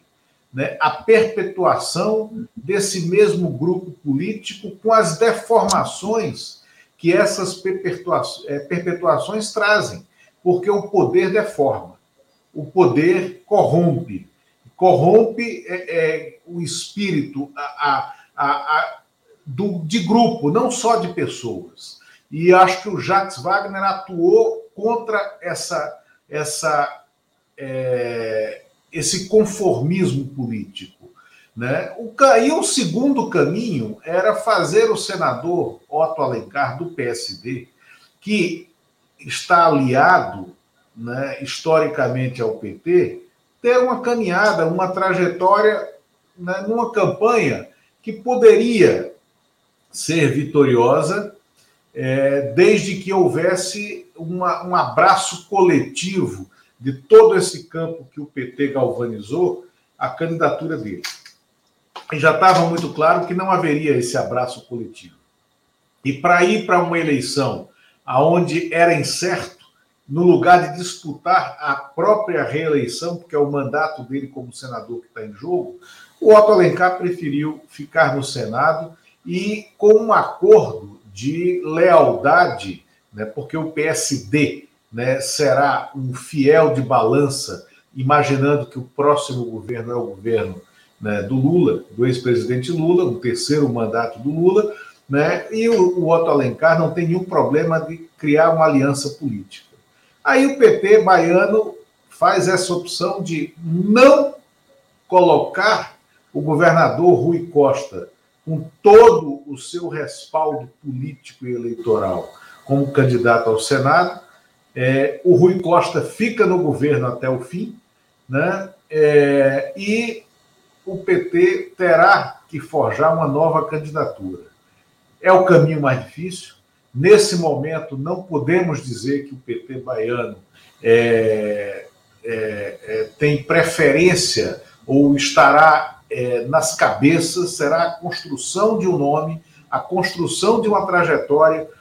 Certamente o debate interno que Vilma tocou nele aqui, ele vai talvez fortalecer a construção desse nome, a, a consolidação desses projetos políticos de quem até hoje, mesmo com 16 anos de mandatos do PT na Bahia, se sente é, fora, se sente excluído desse projeto político. No momento, né, em razão de, de como se deu esse processo, o ex-prefeito de Salvador, ACM Neto, herdeiro de uma oligarquia política na Bahia, é o favorito. O ministro Jair Bolsonaro, João Roma, que tem raiz política no carlismo, junto com o ACM Neto, né, é, é, disputa com ele essa precedência, não é um candidato para ser limado da cena política, e agora é uma construção de um nome do PT que ainda não existe de maneira óbvia. Né? É, não, nem o próprio PT sabe exatamente quem é, talvez saia é, nos próximos dias. Né? Imagino que é, o PT vai estabelecer um processo interno para definição desse nome. Elenira, posso te entregar uma mamãe falei? Opa! Que pacote desagradável, né, Mauro? É. Mas então, eu acho que sobre esse senhor, e eu faço questão de chamar ele de senhor, porque é um homem que é deputado, tem 35 anos, se apresenta como empresário e acha que pode salvar o mundo e o Brasil, eu não vou tratar como uma criança. Ele é um homem responsável pelos seus atos, públicos e privados e tem que arcar com as consequências do que faz. Isso eu acho que é a primeira coisa que a gente precisa dizer. Uma outra coisa é que a, a segunda coisa que eu preciso conversar é com, inclusive nós aqui de esquerda, mas principalmente com os homens de esquerda, que é a justificativa dele é, é uma justificativa é, assentada no que a gente chama no movimento feminista de broderagem. O que, que ele diz? Ah, eu me empolguei, estava conversando com os meus amigos no privado. E aí eu queria lembrar, Mauro, trazer para cá uma pessoa que é aqui do Giro, que está aqui com a gente de vez em quando, que é a Valesca Zanello, que nos explica que a casa dos homens, que são esses lugares onde os homens se reúnem exclusivamente entre si, são um lugar de propagação da misoginia. E por que, que eu falei que eu quero falar com os homens de esquerda? Porque isso não é exclusividade da direita, infelizmente. Eu queria muito que fosse, mas não é.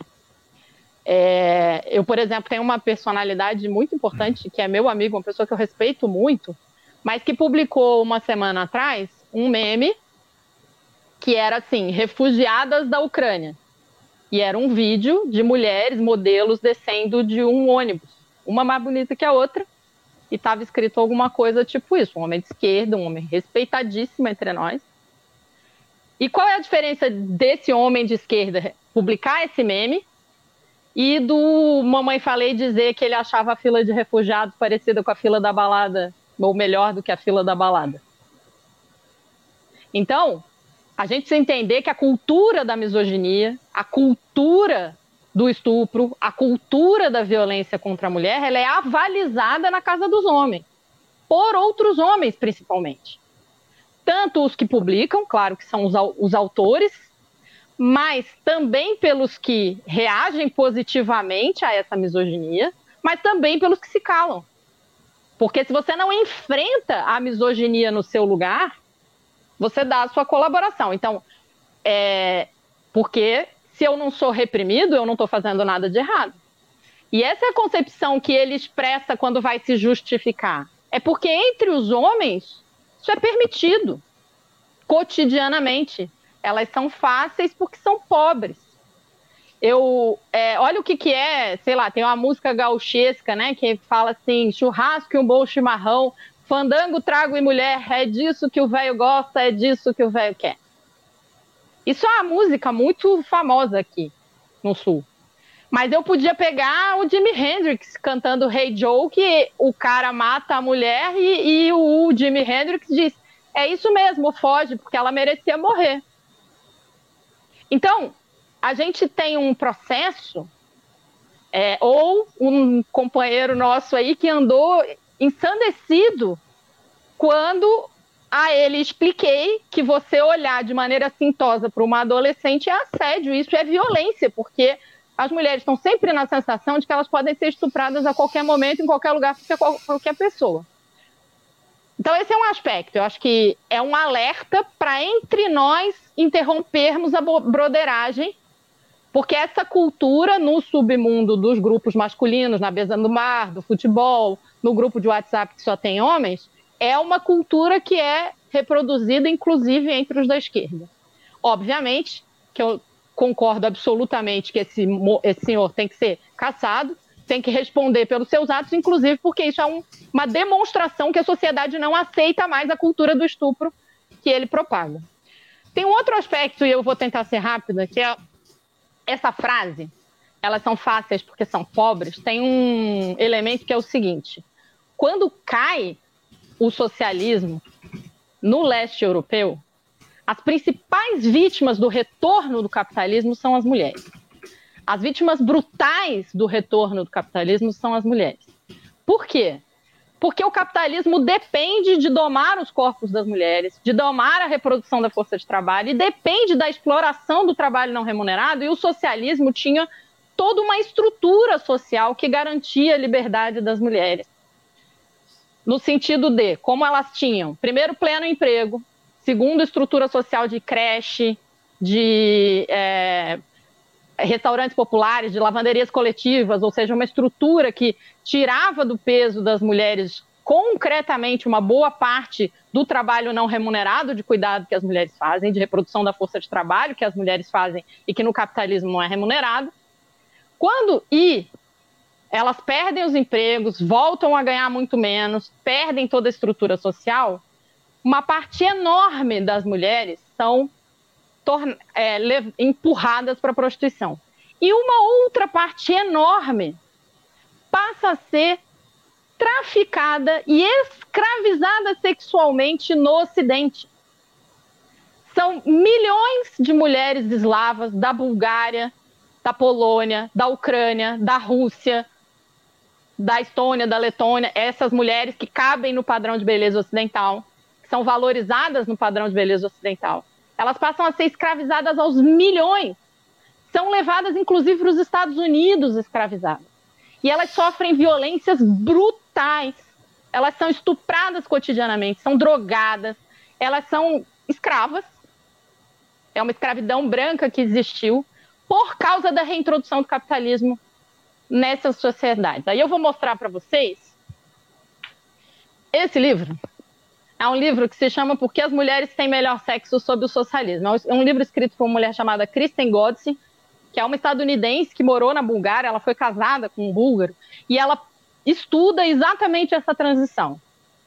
E aí ela vai mostrando como é estrutural no capitalismo e como isso está representado nessa frase desse canalha, a exploração sexual e a exploração do trabalho não remunerado das mulheres para poder garantir as altas taxas de lucro dos capitalistas, que em geral são homens brancos, europeus ou, ou estadunidenses, os maiores capitalistas, portanto, os que exploram as mulheres massivamente. É bom dizer, e aí eu vou terminar com isso, que o tráfico sexual e a prostituição são a segunda atividade legal mais lucrativa da humanidade. A primeira é tráfico de droga. E esse período, do início da década de 90 até hoje, só que hoje minorado, porque está estabilizando economicamente, agora vai piorar de novo com essa guerra, as mulheres eslavas são traficadas sexualmente. E isso aparece até em filme, série policial dos Estados Unidos todo dia. Assim, não é nem uma coisa que você precisa fazer um super estudo profundo para descobrir. Então, Mamãe Falei estava, ao fazer essa declaração, representando uma situação de mulheres que não começou com a guerra. Se aprofunda muito, e aí eu vou terminar com uma frase que o Miyakoto citou, que é a grande diferença da guerra para as mulheres é que elas passam, elas passam a ser estupradas por homens desconhecidos. Então, isso é a nossa vida. Então, eu acho que é, ele precisa ser caçado, o MBL tem que ser responsabilizado, o Moro tem que ser responsabilizado, mas a gente precisa ir mais fundo nesse processo e entender onde é que isso está no nosso meio. A misoginia não vive só na direita. A misoginia é estrutural no capitalismo para garantir os lucros e é reproduzido em todos os espaços sociais dos países capitalistas. Perfeito. Uf. É isso aí. Lula, eu queria te ouvir, não sobre o aspecto geral do Mamãe Falei, você tratou desse assunto a farta aí, né, durante o fim de semana, hoje no Bom Dia, mas queria, é, a partir dessa fala da Elenira, entender a repercussão do caso sobre a candidatura do Moro. Né? Afinal, ele era, aparentemente, o verbo, o tempo do verbo está correto, né? Era o candidato do Moro, e o Moro estava né, fazendo a maior propaganda do Mamãe Falei aqui, exigindo a presença dele nas pesquisas e tal. É, o BAC não parece ser apenas limitado à questão estadual. Pode respingar na candidatura Moro à presidência? Isso sem dúvida. Aqui só recuperando um pouco, viu, Elenira, e, e lembrando que o Mauro acompanhou isso. Na sexta-feira, quando os áudios nos chegaram e eles não estavam públicos, né? É, eles não tinham sido publicados em canto nenhum, não estavam é, é, acessáveis, né? Por rede nenhuma. A gente teve uma dúvida sobre a veracidade, mas naquele momento inicial, antes de publicar qualquer coisa, a gente já decretou, né, Mauro? Olha, temos de checar para dar, mas dando isso sendo verdade, acabou a carreira política desse cara, né, desse Arthur Duval, né, e é, e é espetacular que o fim dessa carreira política seja tão melancólico né, como esse, mas tão duro e revelador né, é, do que da ausência completa de moral, de ética, de caráter, de qualquer tipo de valor né, é, que deveria preencher uma personalidade política. E que isso respingaria no Moro, como respingou. Em relação ao Moro, essa, essa, essa debacle né, do Arthur Duval e do MBL pode ser o catalisador de todo o processo político que mostra que ele não tem condições de ser candidato a presidente da República. Né? É, na sequência da divulgação dos áudios, aí eu falo, estou dando um corte específico em relação ao Moro, é, muita gente já deve ter recebido, ouviu nas redes sociais, né, muita gente colocando-se como deve ser duro ser Sérgio Moro? Porque aí lembraram, foram resgatando as fotos dele, ao lado do Aécio, né, ao lado do Kim Kataguiri, né, que também morreu pela boca num processo semelhante, também oriundo do MBL, ao lado do Arthur Duval, e aí é ao lado do Bolsonaro.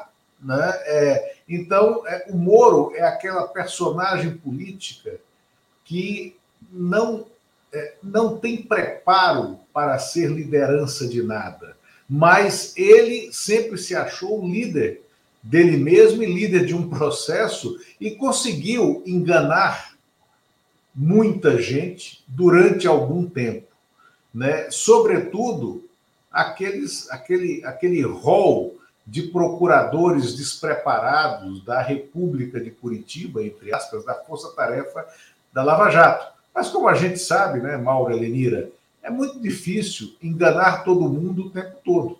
Né? E aí, pego de calças curtas, você tem que se explicar. E aí está Moro exposto, o rei está nu, né? E não tem explicação. Em minha opinião, esse processo catalisa, sim, né? a, a, os motivos de saída do Moro da cena nacional e ele vai é, é, é, vai convergindo para aquele caminho que a gente já fala há muito tempo. O Moro será candidato à, à Câmara ou ao Senado né, pelo Paraná. Ponto. Agora, o tempo para ele decidir isso, primeiro decidir o Estado.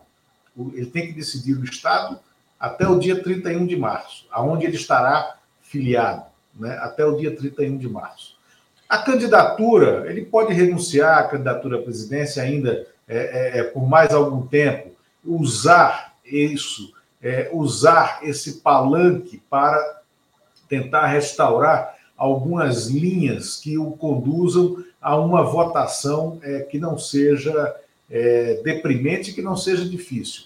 E, na minha opinião, é o mesmo que vai ser feito pelo Abraham Weintraub em São Paulo, né, usando, agora com a saída do Arthur Duval, ele fica nesse campo da extrema-direita, junto com o Tarcísio Freitas, né? E não podemos chamar o Rodrigo Garcia de extrema-direita, é um candidato da direita paulista, né? mas o Weintraub vai usar durante um período essa exposição que ele terá como candidato a governador, que não é de fato, para tentar alavancar a votação dele para deputado federal com uma diferença. O Weintraub não tem um partido de fato. Esse Brasil 35 pode ser tragado pela, pelo processo é, do fim das coligações e não ter coeficiente eleitoral, coisa que o Moro não, é, é, é, não sofrerá né, disso no Paraná, sendo candidato a deputado. Então, eu acho, acho que essa. E essa exposição ela é fantástica para deixar nus também todos esses, como Kataguiri, como Arthur Duval, como Moro, que fazem o discurso da antipolítica. Política dá trabalho, política exige formação, política exige compromisso. Ser político exige você esposar valores. Podem não ser iguais aos nossos, ao meu, ao seu, da Helenira, mas você tem que esposar valores. Você tem que ter um projeto que não é um projeto próprio pessoal, nem é um projeto de poder apenas, mas é um projeto de futuro. Né? Por isso que é, é, é, é tão difícil você construir, sedimentar carreiras políticas, né? É, é, é, falando, fazendo discurso e sendo a ponta né, de, uma, de uma estrutura e de um projeto para o bem da sociedade. Perfeito. Deixa eu ver, o Silva, antes de te entregar, Helenira, para nós, nós vamos mudar de assunto, tá? Mas antes de entregar, deixa eu registrar aqui. O Silva Robert fala: moradores de Mariupol que deixam as casas são fuzilados por nacionalistas ucranianos. É a informação da mídia russa Sputnik, tá terrorismo ucraniano. Deixa eu colocar aqui na tela a, a, a notícia da Sputnik, que subiu agora há pouco, coisa de 20 minutos atrás. Daqui a pouquinho deve estar entrando também no nosso portal Brasil 247. A gente tem buscado dar um panorama amplo é, com as versões de, das mídias tanto ocidental quanto russa, tá? dos governos ucraniano e russo, claramente. Tá bom? Legal. Aí vale o registro do Silva aqui para nós.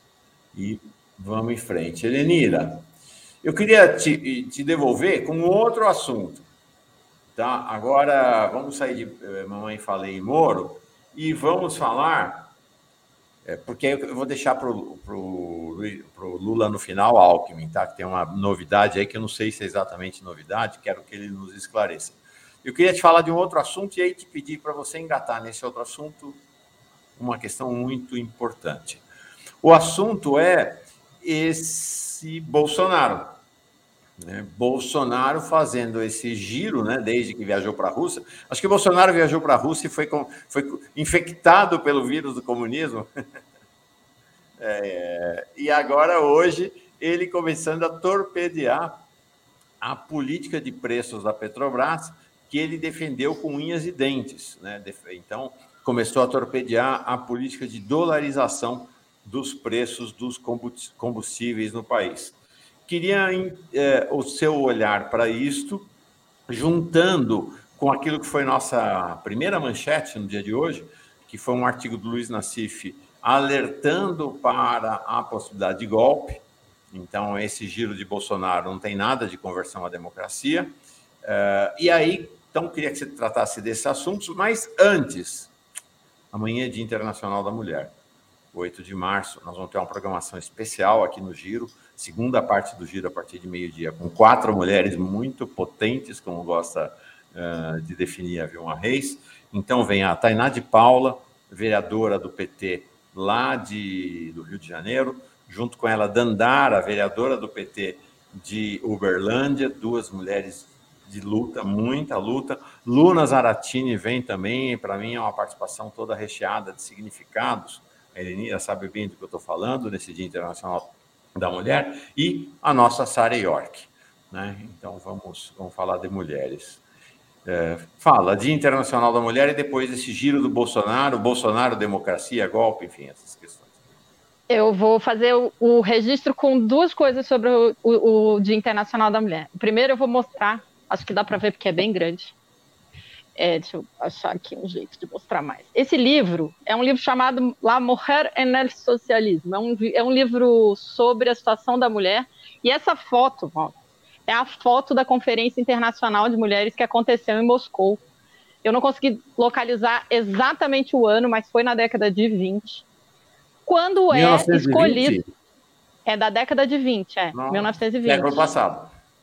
Século passado onde nesta Conferência Internacional de Mulheres, o Dia Internacional, o, é escolhido o 8 de março como Dia Internacional das Mulheres. Essa, essa conferência foi presidida pela Clara Zetkin, que era da Alemanha é, Democrática, e eu digo isso porque existe uma confusão que foi propositalmente criada pelos Estados Unidos de que o dia 8 de março é definido pela ONU e é por causa daquela greve que aconteceu em que as mulheres são assassinadas na fábrica. Isso não é mentira, essa greve aconteceu no dia 25 de março e não no dia 8, e é uma tentativa da, da, da do, aí sim, né, da apropriação liberal das lutas feministas feita pelos Estados Unidos de desfazer a relação intrínseca que existe entre o feminismo e o movimento socialista. Tem uma frase da Rosa de Luxemburgo que diz que a pessoa que é feminista sem ser socialista carece de profundidade, a pessoa que é socialista sem ser feminista carece de estratégia. Então, assim, o que, que a gente está dizendo? É, o socialismo foi é, as sociedades socialistas são e foram as que as mulheres conquistam as melhores qualidades de vida, é, mesmo se você pegar lá, né, o, ali, Finlândia, Suécia, Noruega, que são hoje, hoje os países que têm a melhor qualidade de vida das mulheres, eles têm fundamentos socialistas na estrutura, né, 50% da população, 40% é empregada no Estado, você tem é, igualdade de educação oferecida para todo mundo e tal, então, esses países, é, é, a, relação entre o dia 8 da mulher como um dia de luta das mulheres por seus direitos e o socialismo é absolutamente intrínseca.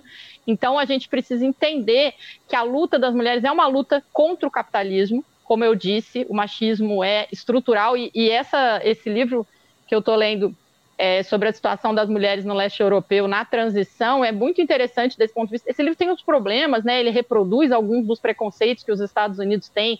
Tem uma parte de demonização do Stalin, ainda que eu não defenda o Stalin, mas a demonização a ele também não é historicamente correta, fala de coisas que não aconteceram.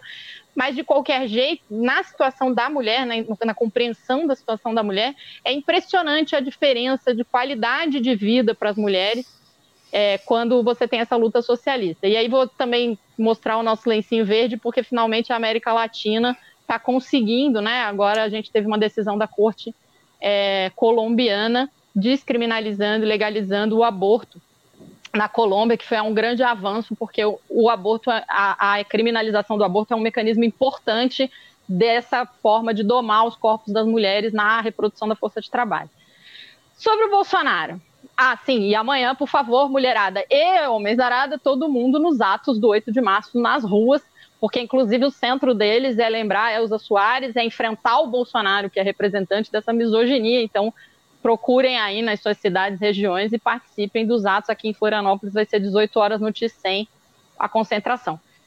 Bolsonaro é, bom, ele é de alguma maneira uma biruta de aeroporto, aparentemente, porque ele joga com a confusão. Ele precisa jogar com a confusão, porque toda vez que você é, aprofunda um milímetro que seja da, das posições que ele defende, você encontra um milhão de contradições. Né? Já falamos aqui que a relação do Bolsonaro com o Putin tem a ver com conservadorismo, já né, a gente sabe que eles são super conservadores, super religiosos, é, no sentido de, inclusive, abrir espaço para que a religião tenha espaço no Estado, ou seja, fragiliza o Estado laico. Agora, ele. É, o que, que aconteceu? Hoje, o dólar bateu 140 dólares o barril.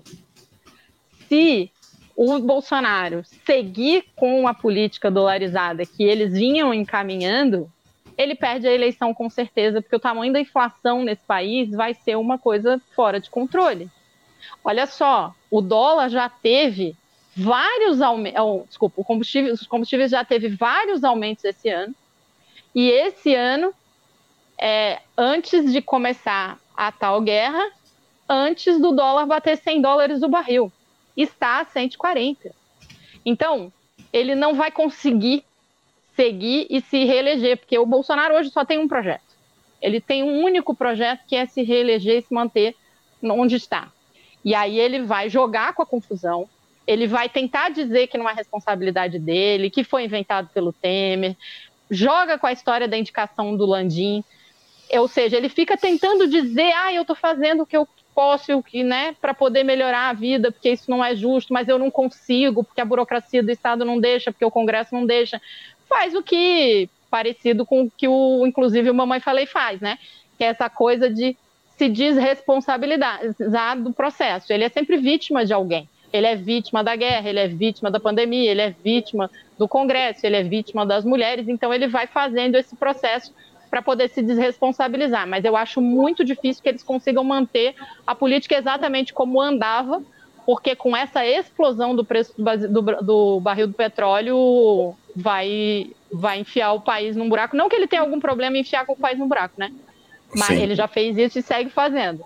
Mas, né, Lula, a gente sabe que o que ele está fazendo é tentando arrumar formas de ganhar a eleição e aí ele vai tentar contemporizar aí de alguma maneira. Nessa altura do campeonato não há desdolarização que salve o Bolsonaro.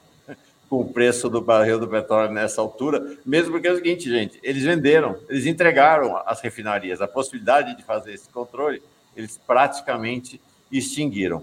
Vou te passar. Eles entregaram as refinarias, Mauro, e eles entregaram as fábricas de fertilizantes. Exatamente. Que tinham como sócios majoritários a Petrobras, né, na política de entregamos tudo porque é isso que nós pensamos e não pensam.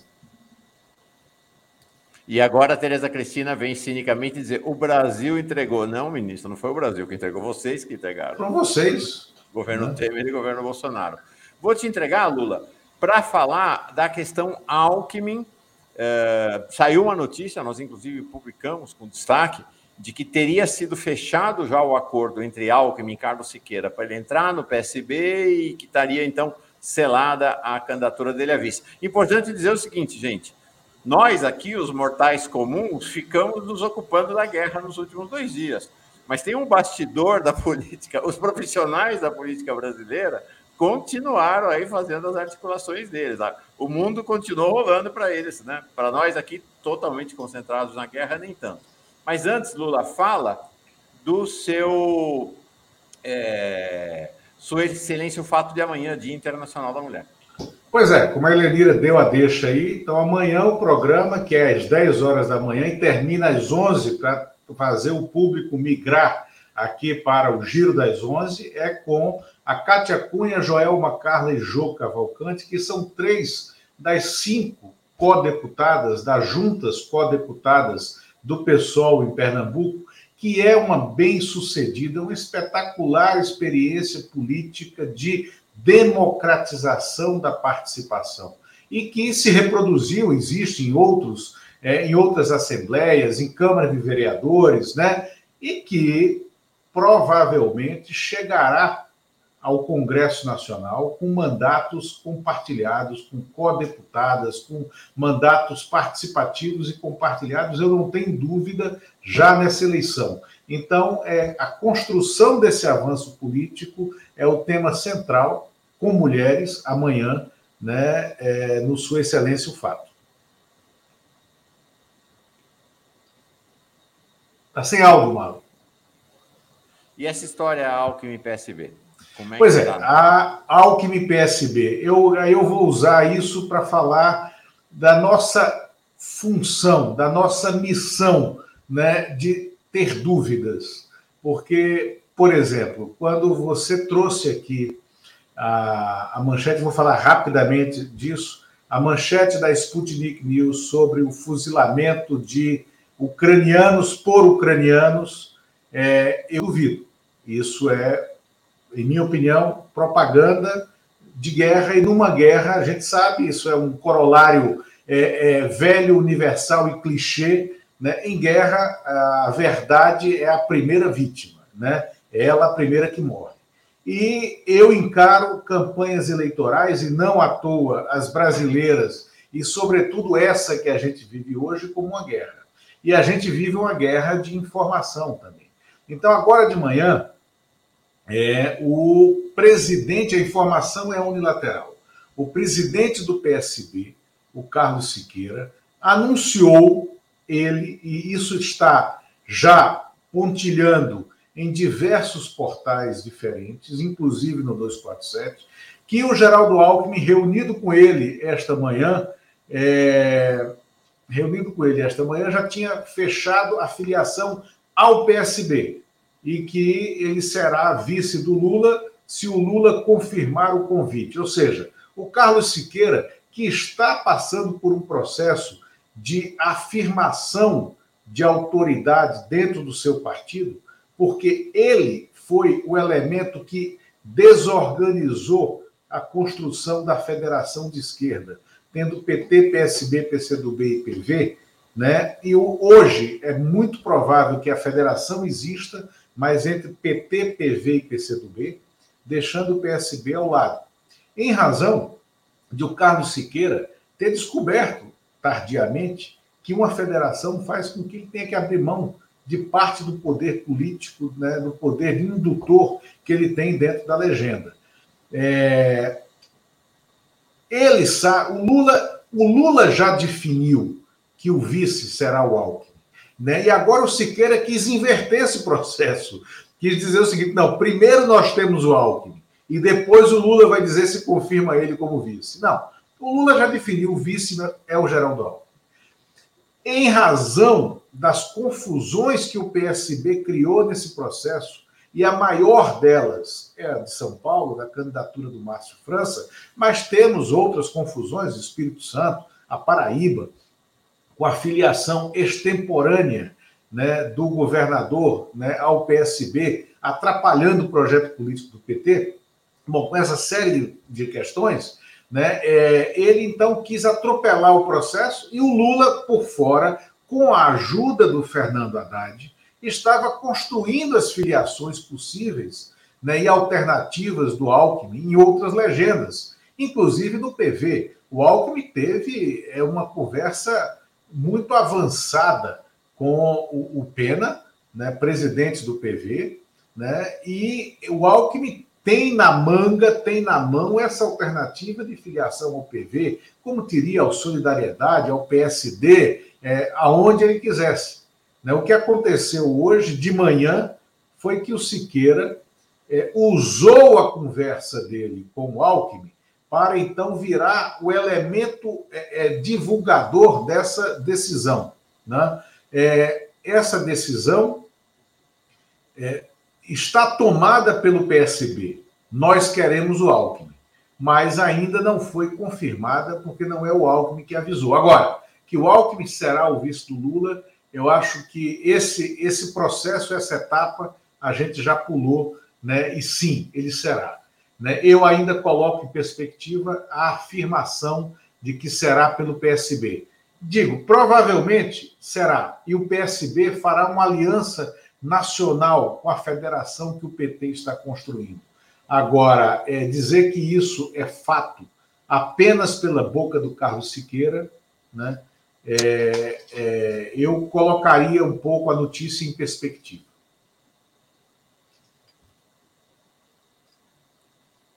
Mal. De novo sem microfone, novo. Mal. Gente, eu vou dizer para vocês: tem um barulho de uma furadeira aqui que está me infernizando, e eu vou fechando, e aí esqueço de abrir, o tempo passa, eu vou ouvindo e acaba. O Silvio Robert dizendo: o achismo é doloroso, né, Luiz Costa Pinto? Ainda mais no jornalismo. O que você falou é achismo, Lula? Não, o que eu falei é informação. Perfeito. É... Bom, vamos encerrar esse nosso giro das 11 com uma última questão. Vou perguntar para vocês, cada um tem um minuto para responder.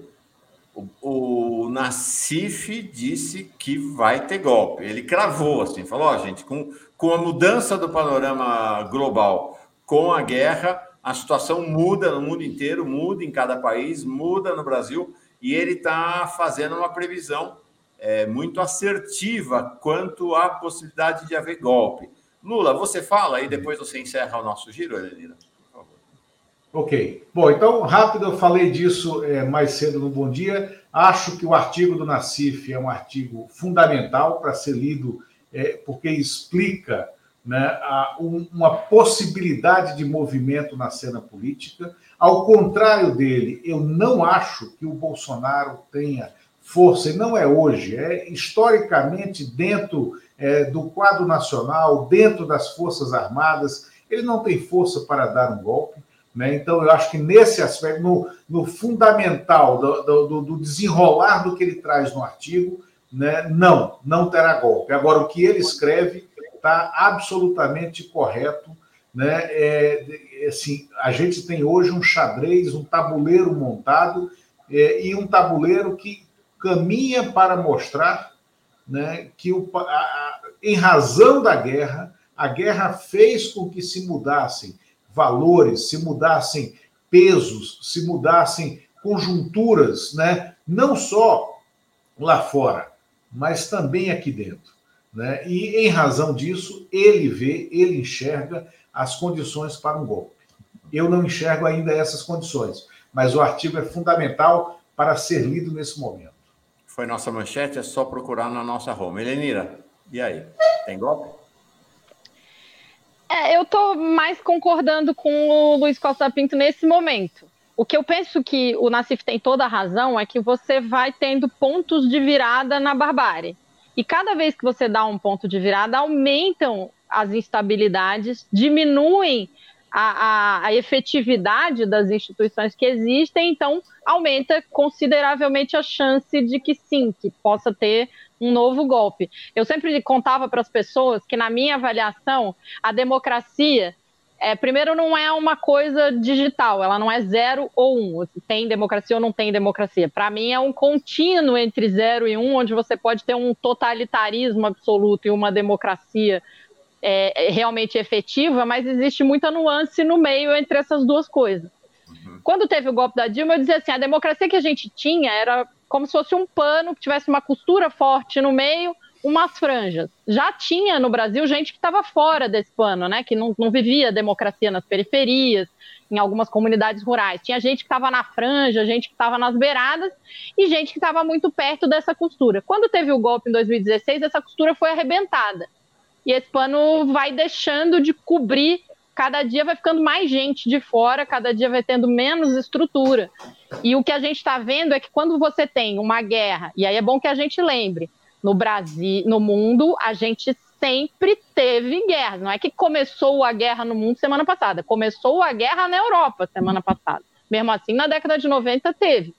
Mas o que ele tem razão é que quando você vai aumentando a barbárie, quando o centro do capitalismo, do imperialismo, está ali ocupado, ele pode precisar usar mais geopoliticamente a América Latina, que é um lugar onde ele já teve momentos de mais força e momentos de mais fragilidade, agora eu acho que está numa transição, e ele pode precisar usar o Brasil como um, um espaço desses.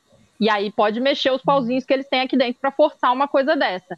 Não acredito que esteja dado, mas concordo muito com o Nassif, que aumentam muito as chances. E aí isso para gente que é militante do PT, para gente que quer ver Lula presidente, significa temos que fazer muito mais campanha, muito mais mobilização, muito mais organização social, porque é, é essa mobilização na luta de classes que pode dificultar caso isso passe a ser necessário, né? Então, eu, eu em princípio concordo que nesse momento o Luiz Costa Pinto tem razão, não está dado. Mas acho que a, o Nassif tem razão, que aumenta muito as possibilidades é, em relação a essa conjuntura geral. Né? A gente tem uma boa concordância é, sobre o Ismael Costa dando a opinião dele aqui. A, acordo Putin, Bozo, Bolsonaro está no apoio da Rússia. Ah, agora entendi. O acordo entre Putin e Bolsonaro está no apoio da Rússia ao golpe. Eu tenho uma nuance, é, eu tenho uma nuance, e é engraçado porque a gente está com mais ou menos o mesmo olhar, mas com nuances. Acho isso ótimo para a gente provocar o debate. O que eu acho é que a gente imaginou que com o fiasco do 7 de setembro do Bolsonaro, a alternativa do golpe tinha sido definitivamente afastada. E acho que o alerta do Nassif é que com a mudança no cenário geopolítico, já não é mais assim, já não dá para a gente contar como favas contadas. Ele traz no artigo dele um cenário que é assim: se for por margem apertada a vitória do Lula, né? Então, acho que há um consenso também de que se o Lula tem uma vitória esmagadora, vence no primeiro turno, a margem para qualquer aventura golpista uh, diminui muito fortemente, né? Então, acho que a gente Ô, Mauro, agora... mas eu nunca achei que a, a, a, eu nunca achei que a possibilidade de golpe estivesse completamente afastada. Nunca achei isso. Sempre achei, a gente conversou aqui algumas vezes, né? Sim, exatamente. Eu... Mas a gente respirou bem mais tranquilo, né? Com aquele fiasco e com um certo isolamento do Bolsonaro. E agora interessante, né? Quando todo mundo achava que a agenda do Bolsonaro era é, costumes, como o pessoal diz, era combater gays, negros, mulheres, a agenda dele agora virou anti-imperialista. Né? Acho que essa é uma questão importante para a gente matizar também. Bom, Lula, Helenira, acho que vai ter muita conversa sobre essa questão, né? Acho que a partir desse artigo do Nassif, acho que nós Sim. vamos botar a cabeça para funcionar ao redor disso. Quero agradecer demais. Você, Lula, amanhã te vejo, então, antes do giro, no Sua Excelência o Fato. Helenira, no desacato, todo dia, não é isso? Legal. É, no desacato é segunda a quinta. Eu segunda tô... quinta. Perfeito. Semana que vem estamos juntos aqui. Valeu, gente querida. Beijão, Mauro. Beijão, Valeu. Lula. Beijão, comunidade. Até, até amanhã.